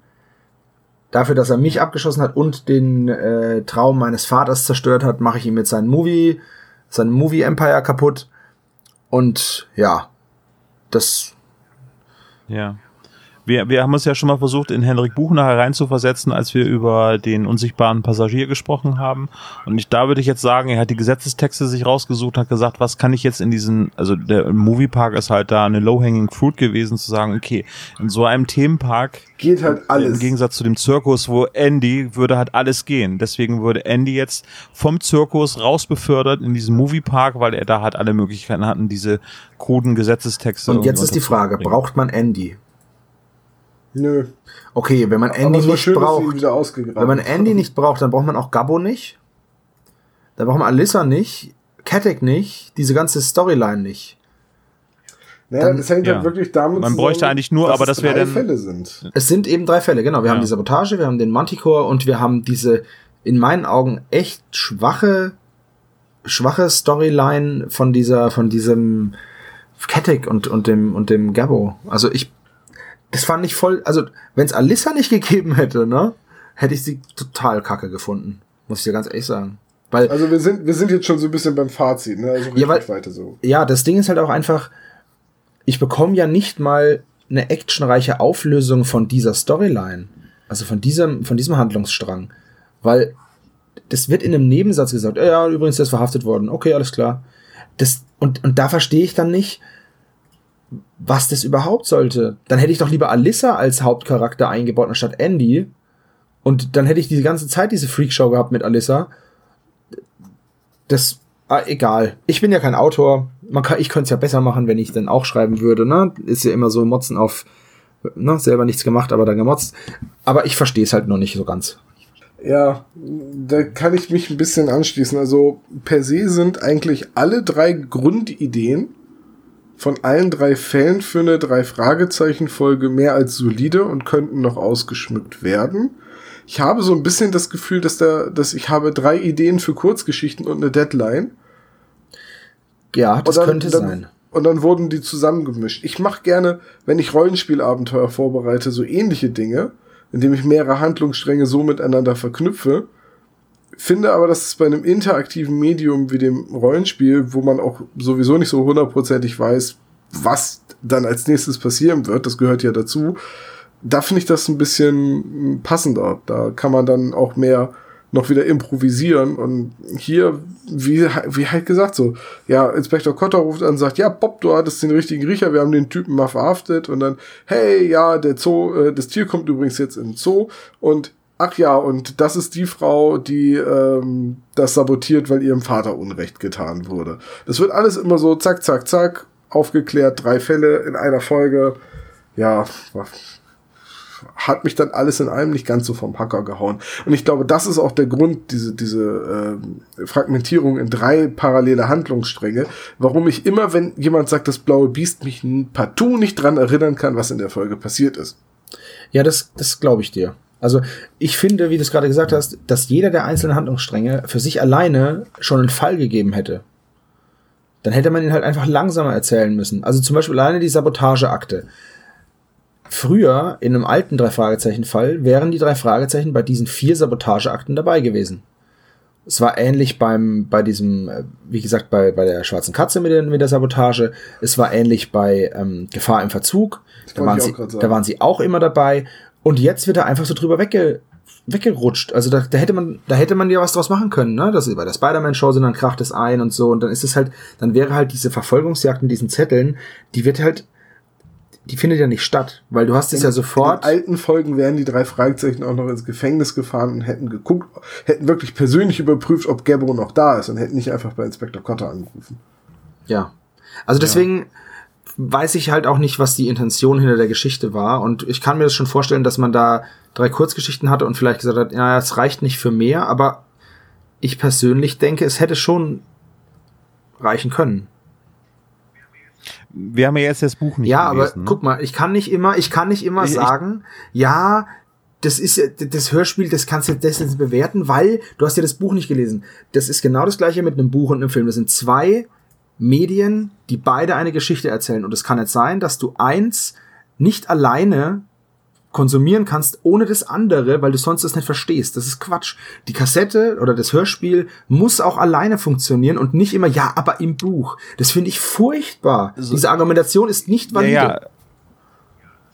ja, ist schon richtig. Ähm, aber ich glaube, irgendwie über das, wir diskutieren über das Schaffenswerk von Henrik Buchners Geschichte und vielleicht wird es im Buch halt eben ein bisschen plausibler alles Richtig, das- erklärt. Das, Da- das da- mag ja sein, das würde es mag halt ja einfach sein, aber bedeuten, dass ich nicht, die- die- so ein Hörspiel nicht die. Adaption zum Hörspiel nicht so gut ja, dann gelungen gebe ich das ist. Hörspiel nicht raus. Also ich würde nicht sagen, dass sie nicht gut gelungen ist. Es fühlt sich halt ein bisschen so gestückelt an und äh, da könnte sich hinter jeder einzelnen der drei Plots irgendwie ein bisschen mehr verbergen. Äh, und ob es jetzt nun ein, ein, ein Versäumnis ist des Autoren, da irgendwie das nicht richtig auf den Punkt zu bringen oder eben so weit auszuschmücken, dass es eben ein einzelner Handlungsstrang die ganze Geschichte trägt. Oder ob es jetzt einfach nur eben aufgrund der Reduktion auf die Hörspiel 72 Minuten, wie das Hörspiel lang ist, äh, passiert, das, das kann ich halt eben nicht beurteilen. Ja, also ich finde es auch ein bisschen, äh, die einzelnen drei Plots sind eigentlich ein bisschen zu schwach für eine Einzelfolge, könnten nicht alleine dastehen, weil sie nicht so viel hergeben. Da bedarf es dann, glaube ich, noch ein bisschen mehr Plotfixing. naja, also bei der, bei der Ähm, Sabotage finde ich schon. Ja, auch die Ja, Geschichte mit point. Ja, hätte gut, sie ja. alle aus, Ja. ausformulieren können. Ja, genau. Okay, da, ja, ist richtig. Aber ich stimme Aber auch Olaf ich- auch zu. Na, es geht drum, die, vielleicht ist da auch ein bisschen was durch Kürzung, wirkt es jetzt vielleicht noch mehr übers Knie gebrochen und es geht alles noch schneller als im Buch, weil man halt alle drei Handlungsstränge des Buches im Hörspiel unterbringen wollte und musste, weil sie ja doch irgendwie miteinander verzahnt sind, zumindest grob über einzelne Personen oder eben. Ja, aber, ne? aber guck mal, Gabbo und der, und der, und der Sabotage bzw. Manticore-Strang, die brauchen, die brauchen nicht verknüpft sein. Die sind die auch sind nicht beide verknüpft. nur über Andy verknüpft, weil Andy halt sowohl den Fall mit Gabbo als auch das mit dem äh, äh, Manticore aufklären kann. ja, Also- also- aber trotzdem, also dafür braucht es den Gabbo nicht. Nein, aber sie sind per se erstmal miteinander verknüpft, so wie die Geschichte angelegt ist. Das heißt, jetzt einen Handlungsstrang komplett im Hörspiel rauszulassen, wäre wahrscheinlich auch keine Option gewesen. Wer weiß. Es ist, es ist jedenfalls so, und wir sind uns ja alle drei einig, dass wir die Geschichte per se, also die einzelnen drei Fälle eigentlich ganz in Ordnung finden, dass sie nur, ja, dass es halt nur ein bisschen viel für ein Hörspiel wirkt. Ja, das geht halt, da wird halt durchgaloppiert durch die Geschichten und so kommt jede Geschichte zu kurz. Ja. Also jede Geschichte für sich alleine Und- ist, und ist hat nicht genug Zeit, sich zu entfalten und ist halt einfach nur so ein Gematsche aus drei Geschichten. Also ich finde, sie werden nicht besser, weil mehr drin ist. Ja. Vielleicht sollte sie rückwärts erzählt werden, die Geschichte. Genau, mit der Lösung ganz am Anfang und zum Schluss steckt in Bob der sein Arm. Aber- an und fragt die Jungs, wie man einen Liga am besten verkleiden könnte. Genau. Yes. Ähm, ich finde aber übrigens, Andy hat halt einfach die Funktion, dass er die drei Handlungsstränge miteinander verbindet halt einfach. Ne? Durch, durch diese Person haben die halt alle ein, eine Daseinsberechtigung. in Naja. Also als, als Naja. Gesamtplot. Dann ist Andy die Plot Armor, Ja. das finde ich aber auch nicht gut.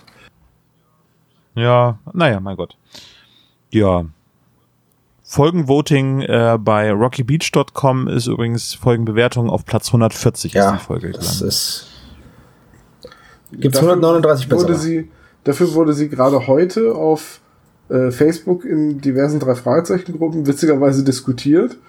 Und da haben viele Leute gesagt, ja, meine absolute Lieblingsfolge. Hm. Vielleicht wurden mir aber auch nur die Top-Kommentare angezeigt äh, und dann taucht natürlich nur die auf, wo viele Leute auf Gefällt mir gedrückt haben.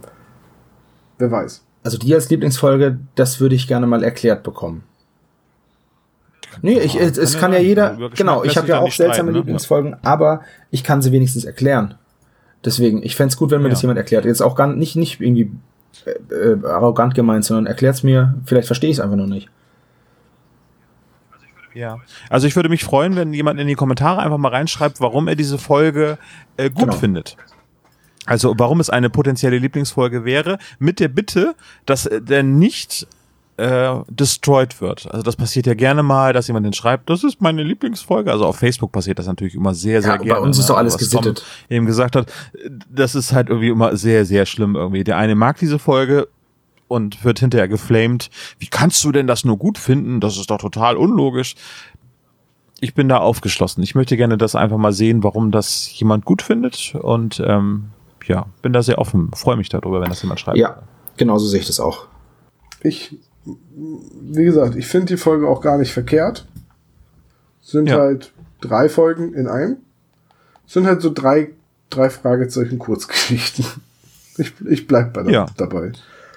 Was meint ihr? Genau. Wollen wir. Aber auch Kurzgeschichten müssen nee, nicht schlecht sein. Das ne? stimmt.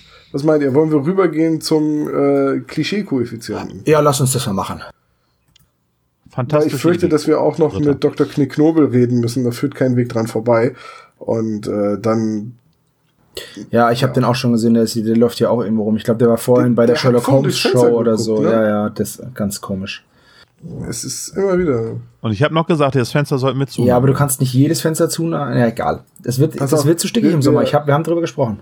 Ich habe eine Idee. Wir sperren ja. ihn in eine Kiste und nageln die zu. Und zwar so lange, bis er Lebensversicherungen hm. verkauft. Und wer die Frage nicht richtig beantwortet bei seinem Quiz, muss die Hand schieben. Und gucken, ob er beißt. Gute Idee. Okay. Äh, die Zentrale. Äh, es wird der Verstärker eingeschaltet. Mit dem Kommentar, das mache ich doch immer. Zehn Punkte. Dann Flex Titus. Ja, jetzt nee, habe ich überrascht. Nee, alles gut, aber bei mir aktualisiert sich die Datei in der Dropbox nicht. Du hättest nur nicht reinquatschen müssen, dann hätte das alles, wäre es alles fluent nee, sie, gelaufen. sie aktualisiert sich immer noch nicht. Okay, Titus flext einmal 10 Punkte. Ja, dann äh, rate ich jetzt, was als nächstes kommt und sage, äh, Bob war in der Bibliothek beziehungsweise hat ja recherchiert, einmal 5 Punkte. Das ist richtig. Mm, ähm, ähm, ähm, Bob geht nicht K.O., sondern er flirtet. Genau, mit Alissa, Punkte. die ich sehr niedlich finde übrigens. Peter hat Angst vor dem Übernatürlichen, dem Manticore, einmal 10 Punkte. Mm, den schnapp ich mir. Einmal, zehn Punkte. Äh, Peter ist super sportlich, weil er Tarzan rettet. Und wer Tarzan rettet, ist super sportlich, bekommt dafür Genau, und er wird vorgeschickt von Justus bei Gefahren und einmal zehn Punkte. Justus verweist auf Inspektor Cotter und das macht er einmal fünf Punkte. Wird Pummelchen genannt am Ende äh, von Nicky, Nicky Dolores. wollte ich gerade sagen. De Dolores, genau. Backe wird er genannt. Und ja. daraufhin fangen alle an, debil zu lachen. Einmal 20 Punkte. Mhm. Detektiv-Gadgets im Sinne von Funkgeräte werden benutzt. 20 Punkte. Jetzt muss ich mal eben kurz gucken. Es handelt sich um ein merkwürdiges Tier. Ja, kann man eindeutig sagen, 10 Punkte. Außerdem müssen die drei einen Rätselvers lösen. Also damit sind diese Gesetzestexte und die Zuordnung gemeint. Einmal 10 Punkte. Dann wird die Visitenkarte vorgelesen. Einmal ein Punkt. Und es geht in einer der Handlungsstränge um einen versteckten Schatz. Das gibt 25 Punkte. Und damit kommen wir auf einen Gesamtklischee-Koeffizienten von 176. Ja, und damit würde ich sagen, ist es eher so eine mittlere Folge. Also was die Klischees angeht. Nee, ich finde das ein sehr niedriger Klischee. Ja, natürlich. Weil wir müssen das durch drei teilen. Oh ja, ne, Also wir sind bei 176. 166 wären zum Beispiel der Mann ohne Kopf. 165 der giftige Gockel und 180 wären wir bei der gefährlichen Erbschaft. Also in diesem, in diesem Klischeebereich bewegen wir uns. Phantom, sie hat 81, 181. Ja. Ja. Genau. Vielleicht sollten wir mal überlegen, ob wir beim Klischee-Koeffizienten einführen, dass ein Charakter wieder auftritt. Ähm, Nicht nur Victor Eugenie. Ich grad das. Ja, wiederkehrende Charaktere haben wir genug. Dr. Knicknobel zum Beispiel. Ja, kehrt er auch heute wieder? Ich weiß es nicht. Ich hatte mich ja zur Vorbereitung erstmal, ich habe mich ja leider verlesen, als ihr hier rumgeschrieben habt, welche Folge ich vorbereiten sollte. Ich habe mir Heinz Schenk in äh, sein, mit seinem Bempel. Hans Schengen, der Bembel des Todes. Ja, sozusagen, so hieß das. Ich glaube, der blaue Ah, Bock okay. hieß das. Ja, nur die alten Hörer unter euch, äh, Hörern, ihr werdet es erkennen. Seht ihr, dass der da draußen am Fenster guckt? Es regnet, ne? Wollen wir den mal reinlassen? Der steht da draußen schon total begossen. Nee, ich finde, wir machen einfach nur das Fenster auf und er redet von außen Ja, aber, in die Zentrale. das Problem Das ist ist aber, eine Idee. aber das, dann wird's doch kalt und es regnet rein. Immer noch besser als Ja, wischst hier doch. drin zu haben. Naja. Ja. Na gut, okay, mach. Ah, Dr. Knick. Na, bisschen feucht, war? Passt jetzt zum Thema heute. Wollt ihr mich nicht reinlassen? Nö. Nein. Aber wie gesagt, wir hätten hier so eine Holzkiste. Wenn Sie da für eine Stunde Ihre Hand reinhalten und nicht gebissen werden, dann würden wir Sie reinlassen. Ach, da komme ich doch lieber in meiner eigenen Kiste mit den extra schweren Fragen. Sehr gut. Na dann. Ich habe gehört, ihr habt euch sehr vorbereitet. Immer. Naja. Frage Nummer 1. Jawohl. Welches Gesetz schlägt Peter vor? Ach, es war Verdammt. Bereut ihr schon, mich nicht reingelassen zu haben? Ja, Ich bereue, tatsächlich. Sie jemals kennengelernt zu haben. Verflixt. Äh, bitte noch kurz überlegen lassen, weil das ist ja ein ganzer Text. Ähm, ich glaub, Eigentlich wollte ich ja halbe Punkte geben bei, ähm, aber nachdem ich hier im Regen stehe, gibt's dann nur richtig oder falsch. Oh, verflixt. Na, immerhin. Also ich war ja schon dafür, eine- sie reinzulassen. Wir haben schon eine richtige Antwort und eine falsche Antwort. Ja, meine ist auch falsch. Und äh, Olaf, deine ist irgendwas mit fünf Sachen zu essen, das ist ähm, Schwa Schwachsinn. Dienstags dürfen keine Bananen gegessen werden, ist es nicht, es ist Mittwochs dürfen keine Bananen verdammt! gegessen werden. Oh, und damit hat nur Tom eine richtige Ich wusste nicht mehr, Antwort. Aber ich dachte die ganze Oh. Zeit Dienstag oder Donnerstag und dann habe ich einfach Mittwoch genommen. Das gibt's doch nicht. Ey, der rät immer so gut, der Kerl. Das gibt's gar nicht. Mittwoch. Also ich wusste hundertprozentig noch, es war irgendwas mit einem Wochentag und keine Bananen essen. Ich auch. Ich wusste, dass irgendwas an irgendwelchen Tagen dürfen nicht, darf nichts gegessen Verdammt. Na gut, wir sind selber schuld. Okay, weiter. Frage Nummer zwei. Wie beschreibt Mrs. Hampton den Dieb ihrer Kamera? Ha, das weiß ich jetzt aber. Es ist kein gutes Quiz, wenn nicht einer von euch bei jeder Frage oh, macht. Jetzt hab Ich finde, das, das muss reichen. groß. Groß? Olaf? Jo. Ui, wir haben einen Gradienten von ganz richtig zu fast richtig. Na, immerhin. Und zwar, und die richtige Antwort ist ein Mann mit einem unheimlich verspiegelten Helm und einem Anzug mit leuchtendem Streifen. Wupp. Das Sebastian ist vollkommen richtig. Außerdem ist er schlank und groß. Olaf hat es auch richtig. Und Tom hat ein Cape dazu gedichtet. Keine Capes. Ich dachte, es wäre ein Cape mit Streifen. Demnach bekommen Olaf und Sebastian den Punkt. Na, Das heißt, da steht jetzt 1 zu 1 zu 1. Ja. Genau, es bleibt spannend. Frage Nummer 3. An welcher Straße liegt das Movie Empire? Hoppla, schon wieder verschrieben. da wurde eine Straße. mit- Das war doch auf einer Insel. Äh, Was? Nein. Das ist nicht auf der Insel. Ah nein, das hatte, das hatte Tom sogar auch eben gesagt, wo ich den Gag gemacht habe, oder? Nein, ich hab. Ich, nein, nein. Ah, warte, warte. Ich habe was gesagt in der Richtung, aber ich weiß nicht, ob du da nochmal drauf kommst. Ich glaube, Das ist, ihr müsst mir besser zuhören. Ich sag nämlich wichtige, richtige Dinge. ja, ich hab, muss an Basketball denken. Das ist, glaube ich, schon ein Riesentipp. 3, 2, 1. Tom. Nee, keine Olaf? Ahnung. Vergiss es. Äh, an, der, an der Second Street, ich weiß es nicht. Das ist immerhin die häufigste Straße in Amerika. Ist das so? Ja, Weil es die First Street nicht gibt oder warum? Weil die First Streets dann immer umbenannt wurden in irgendwelche, nach irgendwelchen Personen. Echt? Ist das so? Das habe ich mal eben gelesen. Vielleicht ist es auch nur irgendwie von Nein Gag, ich weiß es nicht. Okay, also, die Straße ist Golden State Freeway. In Glendale. Bei, ne? Und jetzt bin jetzt, ich bin jetzt nicht ganz sicher. Der Olaf schreibt Golden State Dive, Drive, Freeway. Ist von mir aus, ganz ehrlich, das ist so nah dran. Für meine Ja, für- aber dienstags ist auch ganz nah an Mittwoch, Tom. Ja, deine Mutter ist ganz nah an. Nein, das zählt. Das zählt einfach. Sorry. Es ist Er heißt alles Golden da. State Freeway. Es ist alles da. Es ist alles da. Ich, Tom, Tom, nein, pass mal auf. Nein, pass auf. Ganz ehrlich, wenn ich jetzt eben gerade bei der anderen Frage geschrieben hätte, äh, Umhang mit Streifen und es war in Wirklichkeit ein Anzug mit Streifen, wäre das auch so nah dran. Aber ich habe nur Umhang geschrieben und er ist ein kleines Wort dazu gedichtet. Das zählt. Okay, also ist es also ist 7 plus 3, 10 Nein, oder 11, weil es ist ja nah dran. Da- Das ist Bullshit. Das ist gerade einfach eine Bullshit-Argumentation. Es geht darum, oder das, was den Namen ausmacht, nämlich das Golden State und Freeway. Das ist da. Das ist halt noch irgendwie ein Wort mit Drive mit reingerutscht. Ja, Ja gut, drauf. 10 ist ja auch da, wenn ich 11 schreibe. Ist halt eins mehr. Ich möchte ehrlich gesagt nicht mit dir über Zahlen argumentieren. Sebastian, wenn du so gewinnen willst, dann ist das so. Oh ja, jetzt, jetzt kommst du wieder so, ne? Beim letzten Mal, ich erinnere nur mal an dieses eine Quiz, wo meins nicht gezählt hat, weil es eine Idee zu spät in den Chat geschrieben wurde und ihr darauf beharrt habt.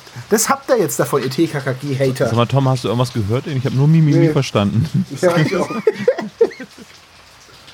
Okay, beruhigt euch, Jungs. Ihr seid alle hübsch. Frage Nummer 4. Wieso ist Mrs. Nigel, Nigels Ausrede bei der Tarzan-Show Unsinn? Ach, das ist jetzt aber eine, das ist ja eine Meinungsfrage. Das ist ja eine Suggestivfrage. Nee, es gibt da ein, ein Wort, was nicht passt. Okay, dann lass mich das nochmal ganz kurz. Also ich habe eine Begründung, das war zumindest das, was mir beim Hören aufgestoßen ist. Sebastian, Ich habe jetzt da das Olaf? verstehen. Ich kann es dir, nicht- ich kann's dir nicht sagen. Olaf, Boah, ich habe keine Ahnung. Ich versuche das gerade irgendwie. Ich versuche auch, das Einzige, was mir jetzt einfallen könnte.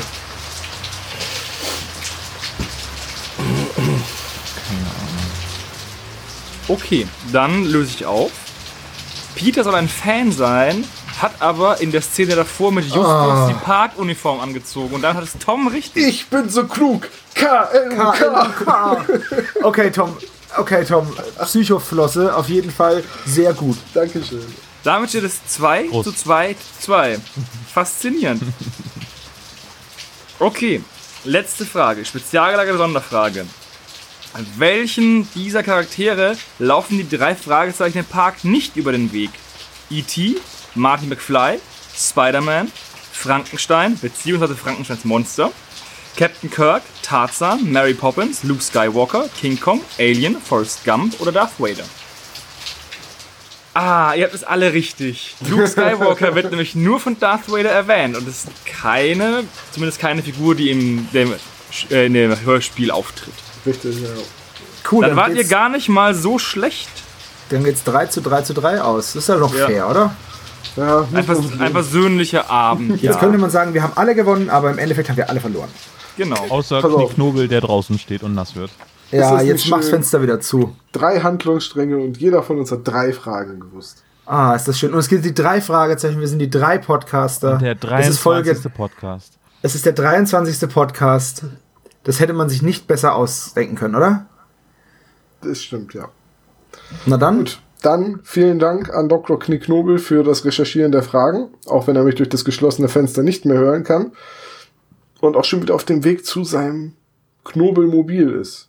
Diesem weißen, alten, fensterlosen Van, auf dem Ich dachte, der hat diesen Süßigkeiten steht. Nee, ich dachte, er hat sich letztens diesen Knobelkopter gekauft. ist es der mit dieser Kniffelwerbung hinten drauf? Ja, das ist der, der aussieht wie ein Würfel mit roter Blättern. Oh, Auf geht's okay. zum Peter Kopter. Das, Das die Lachen am Ende haben wir wieder. Denkt bitte an so dann. Pastewka. Vielen Dank fürs Zuhören. Tschüss. Ciao.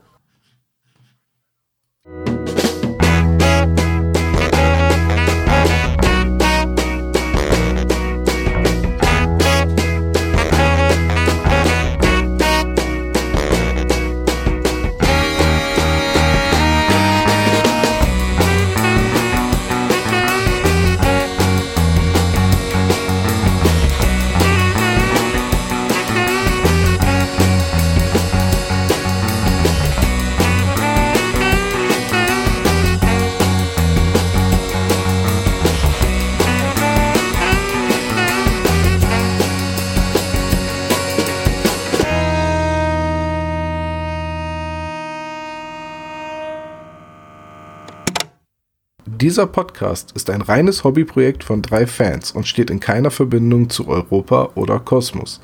Jegliche Namensrechte bleiben gewahrt. Wir bedanken uns bei der Band Tech Fu, dass wir ihren Song nicht kleinlich als unser Intro verwenden dürfen. Ihr findet Tech Fu unter www.techfu.de oder bei Soundcloud. Außerdem danken wir unserer Station Voice Heinz Kreienbaum. Ihr findet den spezial gelagerten Sonderpodcast unter spezialgelagert.de oder ihr folgt uns auf Facebook, Instagram oder Twitter, jeweils unter spezialgelagert.